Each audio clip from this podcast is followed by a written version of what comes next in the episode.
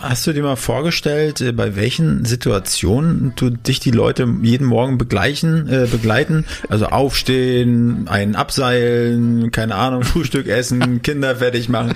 Also wirklich bei allen möglichen Sachen oder noch kurz ein Quickie, bevor es aus, dem Haus geht. Bei allem bist du ja irgendwie auch das Stimmungsbarometer. Ich glaube, je besser du drauf bist und die anfeuern kannst, desto besser läuft das da morgens. Also ist dir das also, schon in den Kopf gegangen? Also ich kann mir nicht vorstellen, dass uns Leute beim, beim Quickie machen hören sein, also weil das, dass wir als Aphrodisiakum wirken, das, das wäre mir neu. Gut hier. ja, ja. Also ich könnte mir vorstellen, dass wir vielleicht als Abführmittel wirken, dass die Leute danach auf Klo gehen. Weißt du, so fr früher der Kaffee und die Zigarette und zwei Minuten später sitzt du auf der Brille. Ah, vielleicht ist das so. Da, Kiffe, Kaffee, Kuhlage. Ja dann hätten wir viel erreicht. Also, wenn uns das gelingt, dass wir bei der Verdauung unserer Hörer helfen und vielleicht auch bei der Fortpflanzung, ich sag mal so, was, was kann man mehr erreichen mit der Morning Show? Aber um die Frage jetzt mal ernsthaft zu beantworten, nee, das, äh, das habe ich so jetzt als Bild nicht im Kopf.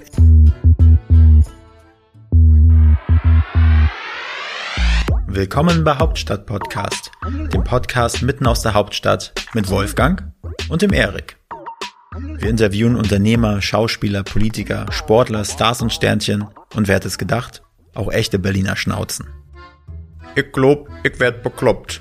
Dit muss ich mir jetzt mal geben. Wenn ihr keine Folge von Hauptstadt Podcast verpassen wollt, dann abonniert uns doch einfach auf allen Kanälen und vergesst nicht euren Freunden und eurer Familie davon zu erzählen. Moin Erich. Moin Wolfgang. Erich, weißt du, wen wir diese Woche zu Gast haben? Ich weiß, das ist eine doofe Frage, aber du weißt es bestimmt. Andreas Kuhlage. Weißt du, was er macht und wofür er steht? Naja, an Andreas Kulage ist der der super äh, Moderator der der Enjoy Morning Show schon seit gefühlt äh, Tausenden von Jahren und äh, der Andreas Immer. Kulage ist mir nämlich äh, super sympathisch, äh, nämlich weil er auch aus dem äh, goldenen Mecklenburg-Vorpommern kommt, äh, ursprünglicher Rostocker und da haben wir natürlich gleich eine äh, ne, ne gute Schnitt, Schnittmenge gehabt der Andreas hat uns mitgenommen auf dem Weg vom äh, ja, rasenden Radioreporter bis hin halt zum äh, Enjoy Morning Show King. Ähm, hat einen eigenen Podcast mit, ähm, mit seinem Enjoy Morning Show äh, Kompagnon. Und ja, also richtig geile Folge, richtig viel Spaß gemacht. Ähm, Erik, was hast du noch da klug zu scheißen dazu?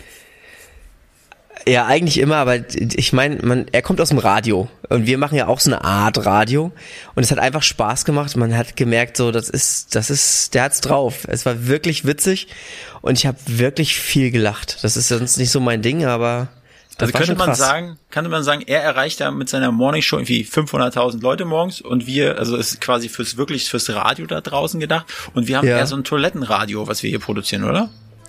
Naja, wir erreichen die ganze Welt. Also eher ah, so. okay. Okay. Genau. Gut. also Gut, viel Spaß. Ab in die Folge. Ciao. Moin Andreas. Moin. Wie, wie geht's? Wie ja, geht Ja, ganz gut soweit, ne? Äh, du bist ja da, äh, die Leute können ja erst mal raten, ne? Äh, wo du gerade bist. Du bist nicht auf dem Fischmarkt, oder? Nein, ich bin nicht auf dem Fischmarkt. Da bin ich nur noch selten. Früher habe ich mich dort oft rumgetrieben, besonders nach so langen Kieznächten gehörte das eigentlich zum Standardprogramm, da morgens noch irgendwie bei beim Ale Dieter noch ein bisschen was abzuholen. Das mache ich mittlerweile nicht mehr, weil ich bin jetzt alt und solide geworden. Klammer auf Spießer, Klammer zu. Geil. Und jetzt mache ich das nicht mehr. Nee, ich bin in einem Spüttel, da wohne ich. Geil, du kennst den Aldi da. Ja, Frische Aal, ne? frische Aal, frische Makrele. das fand ich auch immer geil. ich glaube, ich habe so. den noch nie nüchtern gesehen. Den Aldi, ich habe den ja? auch noch nie nüchtern gesehen. Also äh, damit meinen wir aber nicht ihn, sondern wir meinen uns. Ne? ja, auf jeden Fall. Ja, ja. Oh ja, ja wie oft sind wir, wie oft sind wir da vom Kiez runter morgens? Äh, äh, aus dem äh, Hamburger Berg, Ex-Spar, all diese ganzen Clubs. Ähm, das war, das war ja früher so das Bermuda-Dreieck, kann man sagen. Du bist rein und bist irgendwie wochenlang nicht wieder aufgetaucht, hast dich gefragt, wo warst du, äh, kurz orientiert und wusstest, ah, Ali Dieter, Fischmarkt Hamburg, alles ist gut. Und dann hast du aber auch noch so einen Obstkorb auf dem Nachttisch stehen gehabt, oder? Ja, ja, ja, ja. Aber es ist lustig. Ich war wirklich mal einen Morgen auf dem Fischmarkt, es war im Sommer. Und die Hamburger Hausfrauen, die kaufen auch sehr, sehr früh auf dem Hamburger Fischmarkt ihr Obst ein. Und direkt daneben gibt's die Fischauktionshalle. Und früher, ich weiß nicht, ob das immer noch so ist, früher hat da morgens schon eine Jazzband Musik gemacht in der Fischauktionshalle. Und irgendwann fand ich mich an einem Tisch im Kreise von Hausfrauen, die so Körbe dabei hatten, wo so Porree rausguckte und Möhrengrün und sowas. Und wir haben Schnaps getrunken und Jazz gehört. Und ich dachte mir so, mehr kann ich nicht erreichen in Hamburg. Äh, jetzt bist du endlich angekommen nach all den Jahren. Ja, und dann wurdest du mit ein bisschen Porree gestreichelt von den Hausfrauen. Ja, ich wurde mit Porree gestreichelt, wurde auch gleich von drei Frauen adoptiert. Wundervoll, ich habe ausgesorgt. Sehr gut. Ja, aber schön, dass wir dich äh, so so spät kriegen. Ist ja jetzt hier äh, Berliner Berliner Zeit ist ja eine andere Zeit als der Hamburger Zeit. Ist jetzt 16:09 Uhr. Genau, und du bist ja schon wieder, also um fünf startet ja deine Morning Show. Äh, wie lange bist du denn schon auf dem Bein? Ähm, seit exakt 13 Stunden, wenn ich zurückrechne. Also jetzt ist es vier in Hamburg übrigens auch. Und ja. ähm, um kurz nach um kurz nach drei, um kurz nach drei stehe ich tatsächlich auf und ähm, bin um halb fünf, um naja, sagen wir um Viertel nach vier bin ich dann im Sender. Und äh, bist du da jeden Tag relativ platt? Also kommt doch natürlich darauf an, wann du, wann du äh, schlafen gehst, ne? Also vielleicht kannst du ja mal, wie, wie viel Schlaf kriegst du so? Hm, also ich, ähm, ich habe offensichtlich dieses Merkel-Gen. Ich komme mit relativ wenig Schlaf aus. Unsere ehemalige Bundeskanzlerin hat ja mal verkündet, dass sie problemlos mit viereinhalb, fünf Stunden Schlaf auskommt. Das funktioniert bei mir auch, aber nur für einen gewissen Zeitraum. So am Wochenende muss ich das dann alles wieder nachholen. Da schlafe ich dann irgendwie wie so ein wie so ein Braunbär dann äh, auch mal 48 Stunden durch. Aber ähm, ja, unter der Woche gehe ich eigentlich äh, immer zu spät ins Bett, kann man sagen. Immer zu spät. Mhm. Also du kannst ja, ich meine, wenn du wirklich auf acht Stunden Schlaf kommen willst, und ich meine, ihr ja. beide könnt ja rechnen, und du stehst morgens um drei Uhr auf, wann gehst du denn dann ins Bett? Da wirst du ja irre. Da muss ja um sieben Uhr, muss die Hose schon kalt am Bett hängen. Das macht ja kein normaler Mensch, der, der noch so halbwegs sozialisiert ist. Deswegen ist es immer zu spät, aber ich komme damit ganz gut klar und schlaf dann mittags ein bisschen oder aber ich hole das am Wochenende nach. So. Ja, Mittagsschlaf wäre jetzt auch mein Tipp gewesen, aber Hast du hm. wahrscheinlich auch das, schon mal von gehört.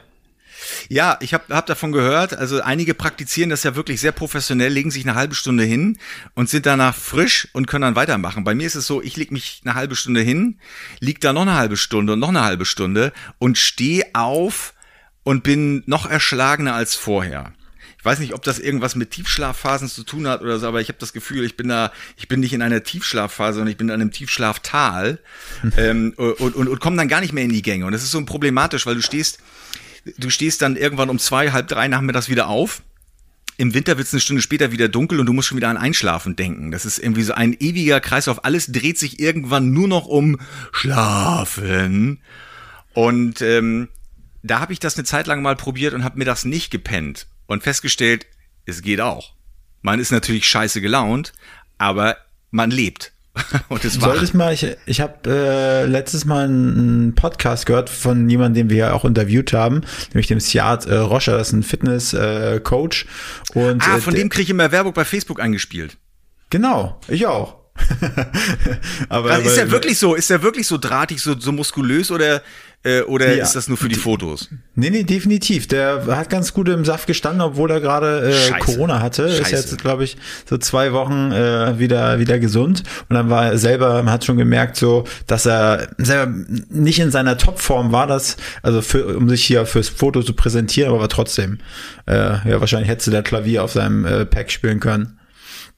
Mhm. Ja, ich hatte ein bisschen gehofft, dass es anders ist. So, weißt du, man, man denkt ja immer so, hm, das ist jetzt bestimmt nur für die Fotos. So, in Wahrheit sieht ja, der gar nicht so aus. Photoshoppen.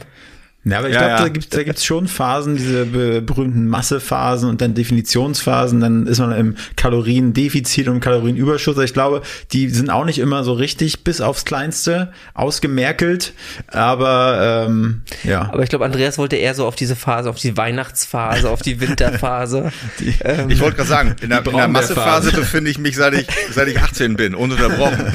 ja, geht mir auch so. Und der hat, der hat ähm, für, für sich ähm, hat er irgendwas herausgefunden, rausgefunden, weil sich auch mit dem Thema Schlaf beschäftigt hat und mit Studien. Und in, es gibt da so ein Fenster, also es relativ eng getaktet. Und er meinte so irgendwas zwischen 12 und 14 Minuten. Also das muss relativ exakt sein, je nachdem natürlich auch, wie schnell man einschläft. Und wenn man dann, dann mal fünf Minuten drüber kommt, dann rutscht man zu sehr in diese Tiefschlafphase ab. Also er hat für sich herausgefunden, 12, 13 Minuten. Vielleicht kannst du das ja mal testen. Ja, äh, ja, ich, wenn man wenn man wenn man davon diesen tollen Körper bekommt wie Siat, dann bin ich sofort dabei. Lass es mich sofort ausprobieren. Gute Nacht. Es ist, es ist nur das Schlafen. Nichts es ist genau. Das ist so wie damals vor der Klausur das Buch und das Kissen legen. Ne, lernen brauchst du nicht. Es ist einfach ja. nur das Buch. So schlafen. Ich glaube, ich hatte das falsche Muskeln. Kissen. Das hat irgendwie nicht funktioniert. Ja, ja der, der, ein Bekannter von mir hatte auch als Kleinkind sein, sein Backenzahn, der rausgefallen ist, und das Kopfkissen gelegt und der ist auch über Nacht dann Zahnarzt geworden. Also es scheint echt zu klappen. das, das, läuft wie am Schnürchen. Ja, Aber gut. Dann, ja, dann muss ich wohl ein Mikrofon in deinem Kissen gehabt haben damals. Also, äh, das war jetzt ein, wirklich ein, ein seidenweicher Einstieg hier in den Podcast. Äh, aber um die erste Frage, die sich jeder unserer Gäste stellen muss, äh, kommst du auch nicht drum herum. Äh, und zwar, lieber Andreas, was gefällt dir an Berlin? Überhaupt. Ich weiß, das ist jetzt ein, ein wirklicher Cut, aber was gefällt dir an Berlin, was nicht? Weil auch wenn du in Hamburg äh, wohnst, warst du ja bestimmt schon mal in Berlin. Ja, gar nichts gefällt mir an Berlin hätte ich vor 20 Jahren gesagt. Also Berlin und mich verbindet so eine Hassliebe, würde ich sagen. Ähm, es begann mit Liebe, schlug dann um in Hass und mittlerweile haben wir ein, ich sag mal so ein, ein Verhältnis, das so geschiedenen Leuten entspricht. Wir kommen miteinander klar, wenn wir uns ihr, mal ihr duldet sehen. euch. Richtig, genau. Wir gehen uns nicht mehr an die Gurgel und wir küssen uns auch nicht mehr auf Zunge, sondern ja. wir gehen aneinander vorbei oder treffen uns, quatschen kurz und ähm, gehen dann wieder unserer Wege. Ähm, also meine früheste Kindheitserinnerung an Berlin ist natürlich großartig. Also ich bin ja im, im Osten geboren worden, habe die DDR noch ein bisschen miterlebt und da war Berlin schon immer so, ich sag mal so dieser dieser Planet innerhalb dieser Republik, der irgendwie ein bisschen anders war. Weil in Berlin gab es einen Fernsehturm, es gab eine U-Bahn, all die Sachen, die es im Rest der Republik nicht gab, Apfelsinen ab und zu mal, Haarmilch, warum auch immer. Also die Partei Bonzen haben die Berliner immer noch ganz gut versorgt mit so ein paar exotischen Spezialitäten. Der Rest der Republik hat dann in die Röhre geguckt. Aber wenn man dann in Berlin war, hat man das alles gesehen. Deswegen Berlin immer fasziniert. Du sagst äh, Spezialität Haarmilch. Meine Mutter sagt, Haarmilch schmeckt nach Silage. Also ich weiß ja nicht, was da so bei dir im Spezialitätenschränkchen steht. ich weiß nicht, aber es gab damals eine Zeit, als wir eine Klassenfahrt nach Berlin gemacht haben, liefen alle mit diesen dreieckigen Pappkartons rum, Strohhalm drin und Haarmilch getrunken, weil mhm. die irgendwie ein bisschen süßer schmeckte als normale Milch. So. Mhm. Und das war damals das absolute Ding. Ähm, und meine Schwester hat in Berlin gewohnt, die hat eine Ausbildung zur Krankenschwester gemacht und ich war dann mit meinem Vater da, sie zu besuchen und wir sind durch die Straßen gelaufen und, ähm, und dachte, wow, was für eine Stadt. Guck mal hier, an den Häusern konnte man noch die Einschusslöcher aus dem ersten, aus dem Zweiten Weltkrieg sehen. Ich dachte mir so, was für eine Stadt, hier wird Geschichte gelebt, man, man, ähm, äh, man, man pflegt das Andenken im Sinne von, Krieg und seine Auswirkungen als Mahnmal für uns, dass wir es nicht vergessen. Ich dachte mir so, wow, mein Vater hat mich dann darüber aufgeklärt, dass die Stadt einfach nur keine Geld hat, äh, um die Fassaden zu sanieren. Deswegen ja. waren die Löcher noch da. Aber das ist so meine erste Erinnerung an Berlin. Meine Schwester ist dann damals 88 zum legendären Bruce Springsteen-Konzert in Weißensee gefahren und ich dachte, wow, Berlin, so eine tolle Stadt, da will ich irgendwann mal hin. Etwas später habe ich mich dann in eine Frau verliebt, die mit mir zusammen in einem Chor gesungen hat. Und ich habe mir vorgestellt, wie wir beide in Warnemünde am Strand spazieren gehen. Und sie wollte aber immer nur zu ihrem Freund nach Berlin und dort spazieren gehen. Und von da an habe ich diese Stadt gehasst, weil sie hat mir die Liebe meines Lebens geraubt dachte ich damals. Und ich habe natürlich der Stadt die Schuld gegeben. Und äh, dann waren wir jahrelang getrennte Leute. Irgendwann hat sich das dann wieder so ein bisschen eingepegelt. Und mittlerweile haben wir ein ganz okayes Verhältnis zueinander. Berlin und ich. Ja. Aber die Stadt ist immer noch seltsam. Ist wirklich, also ich, ich, ich weiß, ich war nach der Wende das erste Mal da und alle redeten immer von dieser berühmten Berliner Schnauze der Leute und eines Tages habe ich sie tatsächlich selbst mal kennengelernt. Da bin ich in Charlottenburg in ein Taxi gestiegen und wollte nach Friedrichshain, glaube ich. Und ich sitze in dem Taxi und sag dem Taxifahrer die Adresse, der dreht sich um und sagt, das ist ja am Osten, da fahre ich nicht hin. Und ich dachte so, okay, Ja, das ist die Berliner Schnauze. So fahre ich halt mit der S-Bahn. Was hilft? Aber das geht, aber das geht vielen Leuten so aus dem Westen, habe ich das Gefühl, ähm, dass sie sagen, boah nee, Osten, Friedrichshain, habe ich keinen Bock drauf, komme ich nicht hin. Wir hatten auch schon mal, wir hatten auch schon mal Podcast-Gäste, die wollten partout nicht in den Osten fahren. Die haben gesagt, nee, ihr kommt zu mir schön in den Westen. Äh, also wirklich. Passiert. Das passiert mal. Also die, die, die Trennung immer noch da. Das ist sehr, sehr unglaublich. Wer hätte das gedacht nach all den Jahren? Also als Resümee, du sagst, in Berlin war bis zur Wende alles, alles in Ordnung, da war schön, da hatten sie Haarmilch und so weiter. Nach der Wende warst du mal da und da lief es einfach nur noch bergab, richtig? Ähm, so würde ich das nicht sagen. Es ist jetzt natürlich ein bisschen überspitzt formuliert, aber ähm, ich sag mal, ich bin froh, dass ich meinen Frieden gemacht habe mit dieser Stadt, weil die Stadt unter uns ist natürlich faszinierend. Also ich war vor ja. kurzem erst wieder da. Äh, meine Freundin hatte mir Tickets für die German Masters im Snooker geschenkt. Und wir waren im Tempodrom und haben uns äh, acht Stunden lang Billard angeguckt auf äh, großen Tischen. Ich glaube, meine Freundin hat das ein bisschen unterschätzt. Äh, so was. Nach zwei Stunden wurde sie langsam nervös und fragte, wie lange geht's denn noch? Ich sagte, die haben noch nicht mal richtig angefangen. Ähm, äh, und dann äh, sind wir ein bisschen durch Berlin und es ist schon toll. Ich meine, wenn wir Hamburger sagen, wir leben in der Großstadt, ne, dann fährst du kurz durch einen Stadtteil von Berlin und denkst so, nein, Nein, nein, nein. Mhm. Das hier ist eine Großstadt. Also ich glaube, Berlin ist auch wirklich die einzige Stadt in Deutschland, die sich, die sich so Metropole nennen darf, zu Recht.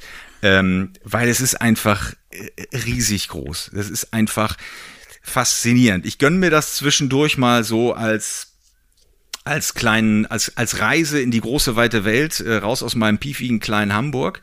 Äh, und dann ist aber auch wieder gut, weil man erlebt ja die schrägsten Dinge in Berlin. Also wir, wir waren zum Beispiel in, in so einem Cheesecake-Laden, ähm, den meine Freundin ausgesucht hatte, weil sie da unbedingt Käsekuchen essen will. Und es war wirklich so wie einer dieser Startup-Hipster- Cheesecake-Läden, wie man sie sich vorstellt. Weißt du, wo so ein kleiner Käsekuchen sieben Euro kostet, ne? Mhm. Und ähm, da haben wir uns Käsekuchen geholt und ich gucke mich ein bisschen um und dachte, ich glaub's einfach nicht. Da haben die ein Glas Zimt und Zucker. Das kennt ihr, was man über Milchreis streut. Zimt und Zucker ja, haben die im Glas, im Glas verkauft. Ja. 170 Gramm für 4,50 Euro. Und ich dachte, wahrscheinlich kauft das jemand in Berlin. Klar. Also, und ich esse du kannst zwei Gläser zum Frühstück. Ja, aber du kannst dir doch ein Kilo Zucker kaufen für 70 Cent und, und, und, und, und ein bisschen Zimt für einen Euro und mix dir das selber zusammen. Aber Berlin, nee, das ist Berlin. Da muss ich den natürlich in dem Cheesecake-Laden kaufen, weil da ist der besser, war. Kurze Zwischenfrage. Acht Stunden Snooker, das geht mir nicht aus dem Kopf. äh, du bist da so richtig im Snooker-Business involviert? Nein, ich bin äh, ich bin so ein Sofa-Snooker. Gucker. Also weil ich sitz, ich habe das noch nie gespielt. Ich habe einmal an so einem Tisch gestanden und dachte, wenn du einmal rum bist, bist du schon so außer Atem, da kannst du den Köhl gar nicht mehr halten. Das ist so groß. Und dann habe ich mich entschieden, nur zuzugucken. Und das ist so, das Faszinierende an Snooker ist, es ist auf der einen Seite spannend und auf der anderen Seite total entspannend. Also, wenn die sich so Safe-Duelle liefern, das ist wahnsinnig aufregend, aber es macht auch nichts, wenn du zwischendurch mal einschläfst. Äh, wenn du eine Stunde später wieder aufwachst in deiner nicht Tiefschlafphase, dann ja. sind die immer noch am Spielen. Du hast irgendwie nichts verpasst. Es ist so wundervoll beruhigend. Herrlicher Sport. Und Klar. es sind so Gentlemans, ne? Du hast ja auch gesagt, du bist ja noch analog unterwegs vorhin mit dem Podcast. Hast du dann auch deine Fernbedienung gegen so einen Köhl eingetauscht, den du dann, wo du mit dem Fernseher ausschaltest? Oder Couch so wie früher, so wie früher das Lineal. okay, Snooker. Käsekuchenladen. Ja. Ich finde, da haben wir einiges. Ja. Aber erzähl mal, weil ich habe heute ausgerechnet heute was Spannendes über Berlin gelesen und da wollte ich euch mal fragen, ob es wirklich stimmt. Äh, bei Twitter hat jemand geschrieben, am Anfang denken Leute, Berlin tut ihnen gut, weil sie freier sind als in ihrem Kaff, aus dem sie hergezogen sind und nach zehn Jahren merken sie, sie sind immer noch dieselben, nur jetzt mit Drogenproblemen, Einsamkeitsgefühlen und einem Hund. Also ich würde sagen, alles, was bei Twitter steht, ist immer richtig, deswegen kann das nicht falsch sein. Ich muss dazu sagen, ich glaube, also ich kann das, glaube ich, äh, nicht ganz unterstreichen, aber ich, ich glaube, so als ich hergekommen war ich Anfang 20 und das war halt eine, eine, also für eine, eine geile Stadt für, für meine wilde Partyphase, nenne ich sie mal, ja. Äh, das, und eine Frage hatte ich noch, wo kommt überhaupt das Thema Knutschlecke her, äh, Knu, äh, Zungküsse her? Das müssen wir noch mal erläutern. Du hast gesagt, jetzt nicht mehr Zungküsse, sondern du in Berlin, ihr lauft nur noch aneinander vorbei. Wo waren denn da eigentlich die Zungküsse? Ja, lass uns nicht, lass uns nicht über okay, Zungenküsse reden, gut. weil dann muss ich die Geschichte erzählen, wie ihr, wie mir mein, wie mir mein Banknachbar Heiko äh, in der fünften oh Klasse äh, gezeigt hat, wie man Zungen, wie man Zungenküsse übt. Ähm, ja. Äh, und das werdet ihr nicht glauben. Es, ich kürze es ab. Es endete damit, dass ich die Federtasche, den Reißverschluss halb geöffnet habe und da meine Zunge reingesteckt habe. Und Heiko meinte, damit kannst du Zungenküsse üben.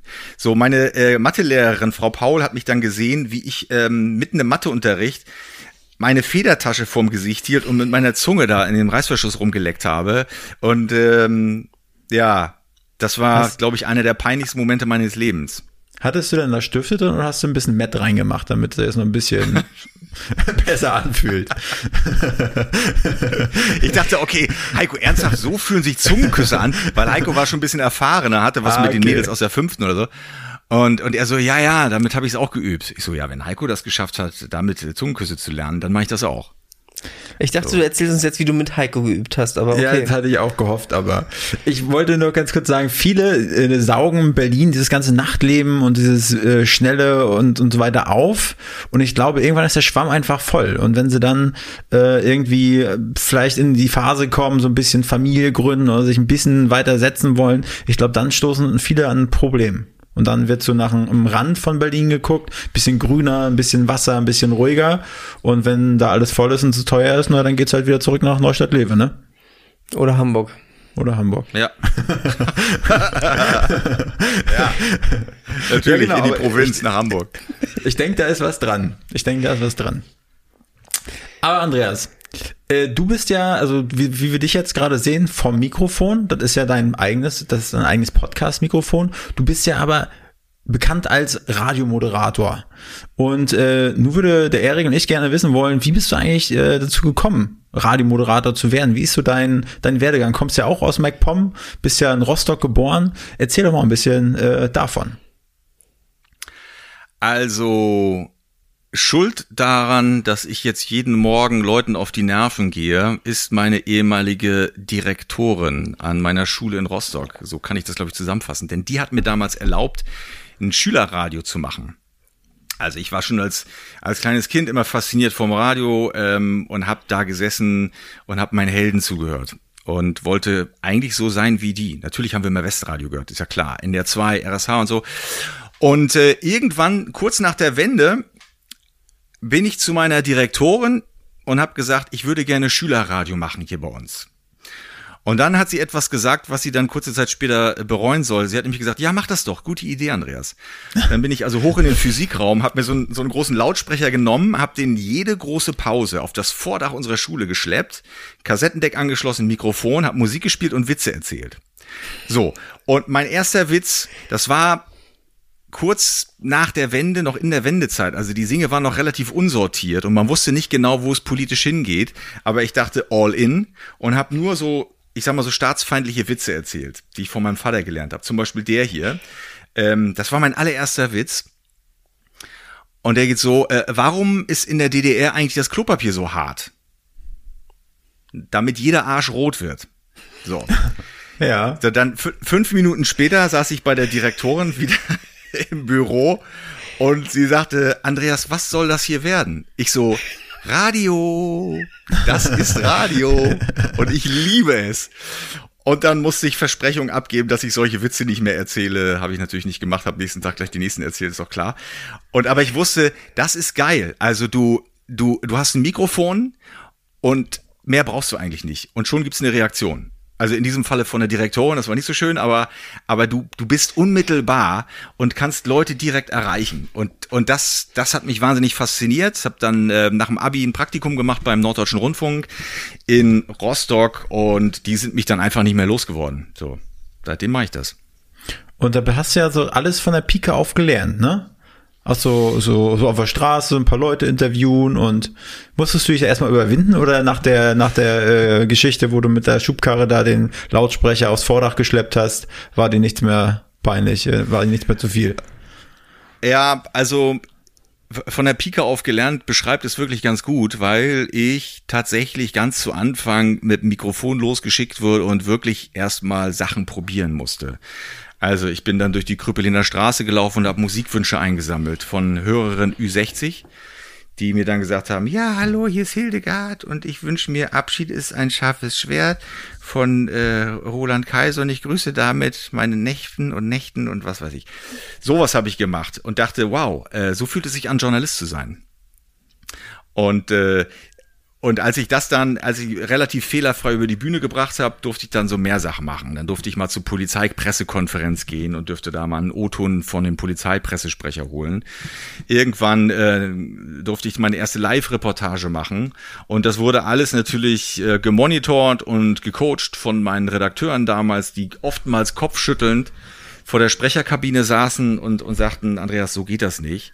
Ähm, versuch mal ein bisschen weniger äh zu sagen. Kennt ihr diesen, mhm. diesen typisch mecklenburgischen Akzent, so Lehrer, ja. kind, Kinder, NDR? Ja, ja, das, das kennt die Ludwigslust aber weniger als die Schwerine. Das, ich finde, ja. das ist auf einmal so, so eine Grenze, die überschritten wird zum äh. Du erkennst, ob jemand aus Mecklenburg-Vorpommern kommt. Also ich bin der Meinung, ich, ich erkenne das sofort ob das ja, einer total. von uns ist oder nicht. Äh, und ich weiß, als ich meine erste Reportage abgeliefert habe, war ich wahnsinnig stolz und äh, drück auf den Stoppknopf der Bandmaschine und mein Chef saß neben mir und hat sich das angehört und ich guck rüber und sehe den Mann vor Lachen in Tränen aufgelöst. Und er sagte irgendwann, als er sich beruhigt hatte, kurz vorm Herzkasper, sagte Andreas, pass auf, alles gut und schön, aber wir müssen dringend an deinem Dialekt arbeiten. Und dann äh, habe ich mir das nochmal angehört und dachte mir so, ja, das ist ein bisschen zu sehr Kinder, NDR, so. Dann habe ich daran gearbeitet und dann ging es langsam aber sicher vorwärts, ja. Seitdem bin ich dabei. Und aber vom Selbstvertrauen, so Klassenclown und das gehört alles dazu, oder? Ja, ja, ja, Klassenclown, immer. Er musste immer in der letzten Reihe stehen, weil sie wussten, wenn er vorne steht der Kuhlage, dann passiert irgendwas Dummes, irgendwas sehr, sehr Dummes. Ja. Ähm, und ich war auch immer der erwischt wurde. Ihr kennt, es gibt so, es gibt so Leute, die sind clever, die kommen ohne einen einzigen Eintrag durchs Leben. Ähm, und ich hatte mehrere, also weil mehrere die Woche, weil weil ich immer die Fresse aufgerissen habe, alles kommentiert habe und alle ja. auch zum Lachen äh, ange, angeregt habe und dann aber nicht schnell genug den Kopf eingezogen habe. Das heißt also, ich, ja, Kuhlage, oh, bitte nach draußen vor die Tür, Türklinke festhalten, damit ich sehe, dass du nicht wegläufst und so. Klassiker. Und wie haben deine Eltern deine Sammlung gesehen? Also deine, deine Sammlung von Einträgen? Ja, klar. Also meine Mutter war natürlich ein bisschen sauer, ähm, weil, weil die noch so ein bisschen die Hoffnung hatte, dass das jüngste von vier Kindern vielleicht, äh, vielleicht alle anderen rehabilitiert, weil, weil aus dem was Vernünftiges wird. Ähm, und das hat sie natürlich sehr, sehr schnell begraben, diesen Gedanken. Mein Vater hat immer nur gelacht. Mein Vater, äh, mein Vater hat gelacht und seinen Willi drunter gemacht und gesagt, alles klar, es ist ja nur Schule. Und äh, ähm, haben sie dann, also wie hast du denn daran gearbeitet an deinem Dialekt? Hast du dann, haben sie dich da irgendwie zum Logopäden geschickt oder äh, keine Ahnung, hast du da irgendwie so ein, so ein wie, wie macht man da so ein, na, so ein, so ein Korken im Mund gesteckt und dann gesprochen oder wie war das? Korken im Mund, ähm, Pistole an die Stirn, all diese Geschichten so. Eine Brustwarzen gezogen, alles. nee, ich habe tatsächlich ähm, eine Sprechtrainerin engagiert, die mich dann gecoacht hat. Und ich war auch wirklich ehrgeizig, weil das war damals so die Zeit, als Ossis in keinem wirklich guten Ruf standen. Das war so die Zeit der Wende und das Bild von dem äh, von dem äh, Ossi in, in Stoffbeutel, der nur jammert äh, und ähm, dem nichts wichtiger ist, als bei Aldi einkaufen und ein Golf GTI und Marlboro und Videorekorder und so. Ähm, ja. äh, und, und, und das war mir unangenehm. Solche Leute gab es wirklich, aber diesem Klischee wollte ich auf gar keinen Fall entsprechen. Und deswegen äh, habe ich auch immer versucht, so ein bisschen, da bin ich jetzt mal ganz ehrlich, Achtung Deep Talk, meine Herkunft so ein bisschen zu verschleiern, als ich dann in den Westen gegangen bin. Und ich war ganz stolz, als die Leute mal gesagt haben, ach, du kommst aus Rostock, das hört man ja gar nicht. Und da dachte ich mir so, ah, okay, cool, du hast es geschafft, du bist einer von ihnen. War ich natürlich nicht, aber ähm, ich, ich, ich fand immer erstrebenswert, dass ich nicht sofort in eine Schublade gesteckt werde wie ja. einer von diesen Ossis, äh, dem man es da jetzt mal gönnt, dass er jetzt ein bisschen Radio machen darf, sondern ich wollte es schaffen, ich wollte wirklich ebenbürtig sein auf Augenhöhe und dazu gehört es eben auch eine vernünftige Aussprache zu pflegen. Deswegen habe ich da hart an mir gearbeitet und ähm, gibt aber Leute aus MacPom, die auch bei mir immer noch erkennen, dass ich von da bin. Also so ganz kriegt man das offenbar nicht weg. Also ab und zu habe ich auch mal kurz gedacht, ja, okay, ja, stimmt. Aber so, so aber, aber wahrscheinlich, äh, wenn ich mir ging jetzt mal so eine S-Bahn hier und da habe ich gegenüber von zwei äh, älteren Frauen gesessen und die kamen aus Parchim, ne, so Region Parchim und da ist es äh, auch nochmal so richtig schön ausgeprägt und ich habe sie so, hab sofort angesprochen, hey, ne, sie kommen doch bestimmt aus äh, MacPom, ne, lass mich mal raten, so Nähe Parchim oder so. Und ja, woher wissen sie denn, woher wissen sie denn das und so? Das finde ich schon cool. Oder wenn irgendwie eine Telefonmitarbeiterin ist und die dann das, ne, so eh so richtig schön lang zieht, sofort immer, hey, hey Brudi, du kommst auch aus Ja. MacPom. Ja. Ja. Ja. Einer, Äh, einer von uns. ja, aber wie, wolltest du, Erik? Nee, mach mal. Äh, wie war denn das? Ähm, dann der Sprung von, von Rostock äh, nach Hamburg. Da muss man ja weiterspringen können. Wie, wie, wie, wie kam es denn dazu? Ähm, also, es gab damals 94 oder 93 die Idee eines neuen Radios nur für junge Leute innerhalb des NDR. Ähm, und dann hat man ähm, mit, ähm, mit allen möglichen Kraftanstrengungen da eine Frequenz in Rostock und, und äh, in einer, allen anderen Sendeteilen beziehungsweise allen Sendegebieten ähm, Norddeutschlands, sind ja vier Bundesländer, hat man ein paar Frequenzen freigeräumt und tatsächlich sind wir dann 94 an den Start gegangen. Es war aber so, dass die Frequenz in Mecklenburg-Vorpommern, die waren damals noch von der äußerst beliebten Ferienwelle belegt. Das war damals schon, ich sag mal, so ein Programm für junge Leute. Und äh, diese Frequenzen wollte der NDR übernehmen und hat sich dann dazu verpflichtet, ähm, ein eigenes Programm für die Leute Mecklenburg-Vorpommern zu machen. Das heißt, es gab jeden Tag eine Stunde lang eine Sendung aus Mecklenburg-Vorpommern, aus Rostock, mit Themen für die Menschen in Mecklenburg-Vorpommern und von den Menschen in Mecklenburg-Vorpommern. Und da haben die dringend Leute gesucht. Also weil die ganzen Moderatoren, Redakteure aus Hamburg hatten jetzt nicht so große Lust, ihre Woche da in Rostock zu verbringen. Und ich stand immer da und sagte, Huhu, hier bin ich, ich bin es, Kuckuck. Das haben die mir natürlich zuerst nicht zugetraut, völlig zu Recht. Aber irgendwann rief mich mein Chef an, als ich äh, zwischendurch dann schon voll Verzweiflung studieren war in Münster, ganz weit weg in NRW. Aber ich stand bei McDonalds und wollte gerade bestellen und äh, mein Chef rief mich an und sagte, okay Andreas, wir haben jetzt Erbarmen und wir sind jetzt verzweifelt genug, dir diese Stelle in Rostock zu geben. Und daraufhin habe ich natürlich erstmal eine große äh, Runde Burger ausgegeben für meine Kumpels im Auto, habe meine Ja. Sachen gepackt, Studium geschmissen und bin nach Rostock gegangen und habe dann von dort aus erstmal ein bisschen Radio gemacht für Enjoy eine Stunde live aus Mecklenburg-Vorpommern, immer 18 bis 19 Uhr. Und äh, irgendwann war ich dann offenbar äh, gut genug, oder was heißt gut genug, aber irgendwann rief der Chef wieder an und sagte, okay, ich brauche dich jetzt hier in Hamburg. Hast du Lust, die Nachmittagssendung zu moderieren? Und dann bin ich nach Hamburg gegangen. So war das. Kurze Zwischenfrage. Ähm, eine Stunde live von äh, an der, bei, bei, bei McDonalds äh, eine Runde Burger ausgeben und sich wahrscheinlich in den Opel Calibra danach setzen, hin zu eine Stunde live quatschen. Wie, wie, wie, wie hast du da, also wie, wer hat dir die Themen zusammengestellt? Oder hast du einfach bei dir irgendwie auf dem Bein auf den Play-Knopf gedrückt und hast einfach ge, gequasselt?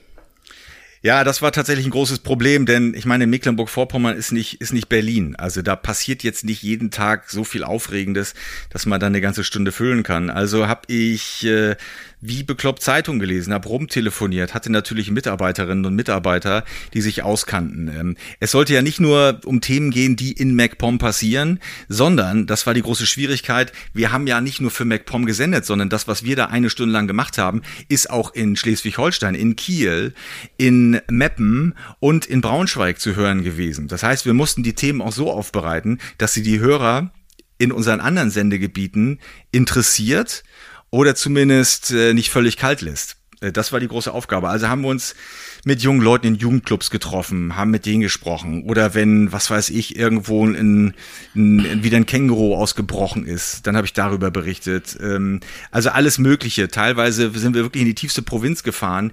Wenn dort irgendwie ein Sack Reis umgefallen ist, dann haben wir das so hochgejazzt, dass die Leute in Hamburg gesagt haben, oh Mensch, das klingt ja spannend.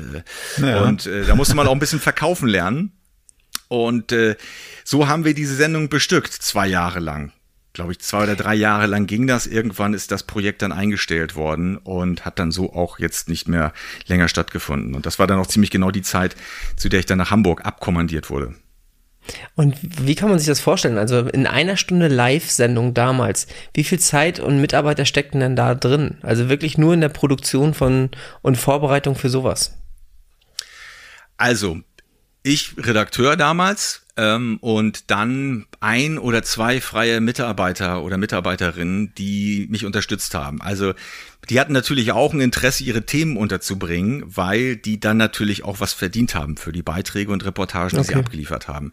Das heißt, die hatten selber schon Interesse daran, Themen vorzuschlagen. Die sind losgefahren durchs Land und haben geguckt, was ist in Parchim los, was ist in Stralsund los, was ist in Waren an der Müritz los, in Wismar und was weiß ich was. Und haben mir Themen präsentiert. Dann haben wir gemeinschaftlich entschieden, ob das was ist fürs Programm. Ich habe mich mit der Redaktion in Hamburg kurz geschlossen und so kam das. Also basically war es so, dass, äh, dass mir Themen vorgeschlagen wurden. Ich habe dann gesagt, ja, das ist was für uns oder eben nicht. Mhm. Oder ich habe halt selber in der Zeitung was gesehen, habe dann gesagt, okay, pass mal auf, fahr da mal hin, unterhalte dich mal mit denen. Äh, ist das eine spannende Geschichte oder ist es keine? Also ich erinnere mich, dass es mal so eine lustige Sache gab. Nach der Wende war ja auch so ein bisschen Eldorado, Mecklenburg-Vorpommern, Goldgräberstimmung. Und in einem Dorf unweit von Rostock ähm, wurde äh, der Fußballverein aufgelöst, warum auch immer. Und das äh, Vereinsheim stand leer, wo auch eine Gaststätte drin war. Und irgendwann riefen mich Leute von dort an und haben gesagt, Herr Kulage, Sie werden es nicht glauben, aber in unserem Vereinsheim ist jetzt ein Puff. Und ich so, pff, ja, ist doch okay. Also, ja, aber wir haben Angst, weil äh, nachher werden da unsere Frauen versklavt und unsere Mädchen eingesperrt. Und ich so, also ich glaube nicht, dass das passiert, aber äh, ich habe irgendwie gewittert, dass da eine Geschichte ist. Und dann bin ich da hingefahren und habe ähm, eine Reportage gemacht mit Hilfe eines lieben Kollegen. Und die ist dann ein bisschen bissig ausgefallen, weil ich dann vor Ort festgestellt habe, dass die Ängste völlig unbegründet, teilweise hysterisch waren. Und ähm, ja, dann bin ich zurückgekommen und habe da ein etwas, wie soll ich sagen, lustiges Stückchen draus gemacht über äh, über so ein Landpuff halt, ne? Und, und besorgte Bürger, die Angst haben, dass ihre, ihre Kinder da versklavt werden. Und, und das haben die mir sehr übel genommen und ich weiß nicht, ob ich heute schon wieder in dieses Dorf einreisen darf, aber ich bin ja. da so ein bisschen persona non grata. Gab's denn da auch dieses obligatorische Herz, was da so geblinkt hat? Ja, natürlich. Am Küchenfenster? Ja, ja. Also, wie gesagt, die Geschichte war ganz harmlos. Ja, das war offensichtlich ein, ein Freudenhaus, ähm, das kann man jetzt bewerten, wie man will, aber ich habe auch mit dem Besitzer gesprochen und äh, mit, mit der Polizei vor Ort und die haben alle nichts unternommen und konnten auch nichts unternehmen, weil dem Mann nichts vorzuwerfen war. Und offenbar waren die Menschen in diesem kleinen Dorf, das kann man ihnen auch nicht verübeln, mit der Situation ein bisschen überfordert und dachten wirklich, Klar. Sodom und Gomorra bricht über ihr Dorf herein. Und ähm, das habe ich dann ein bisschen auf die Schippe genommen. So, ich möchte mich im Nachhinein dafür entschuldigen. Aber es war sehr lustig. ja, ja. finde ich gut. Ich auch. Nochmal eine ganz andere, also nochmal zwei, drei Minuten zurück. Du wolltest studieren oder hast studiert. Was wolltest du denn da werden? Ja, älter, glaube ich. Das muss man im Nachhinein einfach so betrachten, weil zu, zu, zu mehr hat dieses Studium nichts genutzt. Ich habe da Zivildienst gemacht in Münster. Meine Schwester hat da gewohnt, also bin ich da rüber, weil ich das machen musste, war da im Krankenhaus und dachte dann, okay, versuch doch nochmal einen Break zu machen. Ich hatte vorher schon zwei Jahre als Reporter für den NDR in Rostock gearbeitet und dachte, das ist jetzt vielleicht die letzte Chance, so deine Karriere auf solide Füße zu stellen, indem du ein Studium machst. Und äh, was hätte ich lachen können bei diesem Gedanken. Es hat natürlich hinten und vorne nicht funktioniert, weil ich war natürlich stinkend faul. Habe mich dann du hast für halt Geschichte immer noch Andreas Kuhlage, ne? Selbstverständlich. Also klar, ich dachte mit, mit minimalstmöglichem Aufwand weitestmöglich kommen äh, und äh, habe dann angefangen Geschichte, Politik und angewandte Kulturwissenschaften zu studieren. Was für eine Zeitverschwendung. Ich habe original in, in drei Semestern einen einzigen Schein gemacht in Latein. Ansonsten habe ich lange geschlafen und viel gefeiert und war dann froh, als dann mein Chef anrief, als ich gerade bei McDonald's war. Die Geschichte ist bekannt und, und ja, habe dann Tschüss gesagt. Und das war meine, war meine Uni-Erfahrung.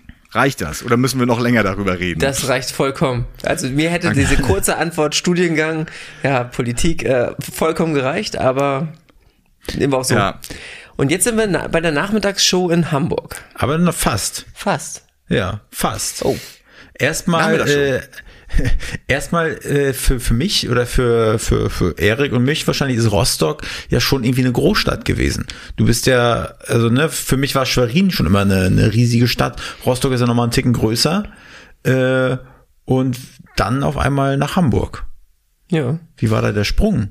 Auf einmal von, von der Großstadt. Ja auch. Von der Großstadt äh, Rostock äh, auf einmal nach Hamburg war da, das würde mich noch, bevor wir zu dem Radiojob kriegen, wie war, also hast du da, hast du Bock drauf gehabt auf richtig Großstadt? Eigentlich nicht.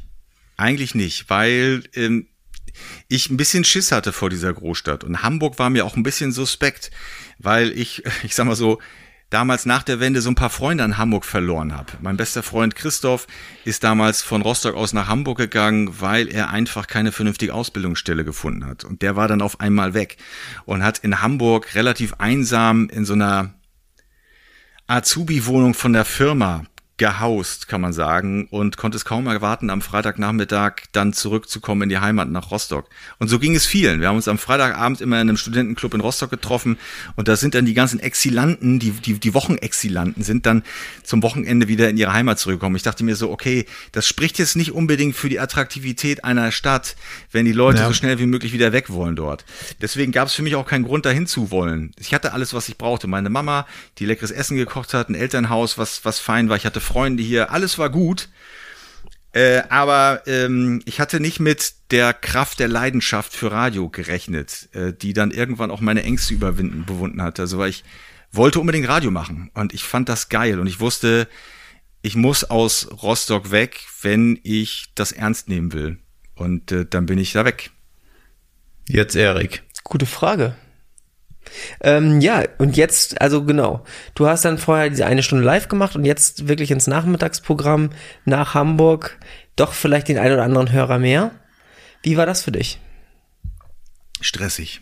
Stressig. Ähm, weil auf einmal bist du richtig drin und auf einmal spürst du den Druck. Also in Rostock in meinem kleinen Studio, in meiner kleinen Redaktion, da war ich relativ autark, unbehelligt, konnte ich machen, was ich will, eigentlich.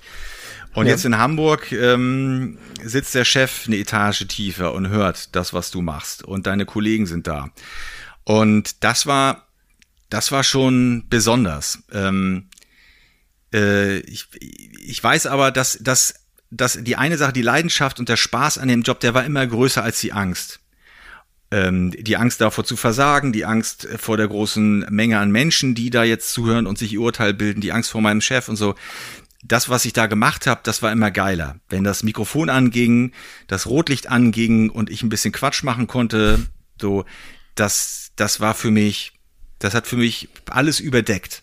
Und deswegen habe ich da diesen, diesen Druck nicht so sehr empfunden. So, ich dachte immer so, ja, jetzt bin ich dabei, jetzt äh, geht es immer so weiter. Du bist jetzt Radiomoderator. Ja. Wie geil.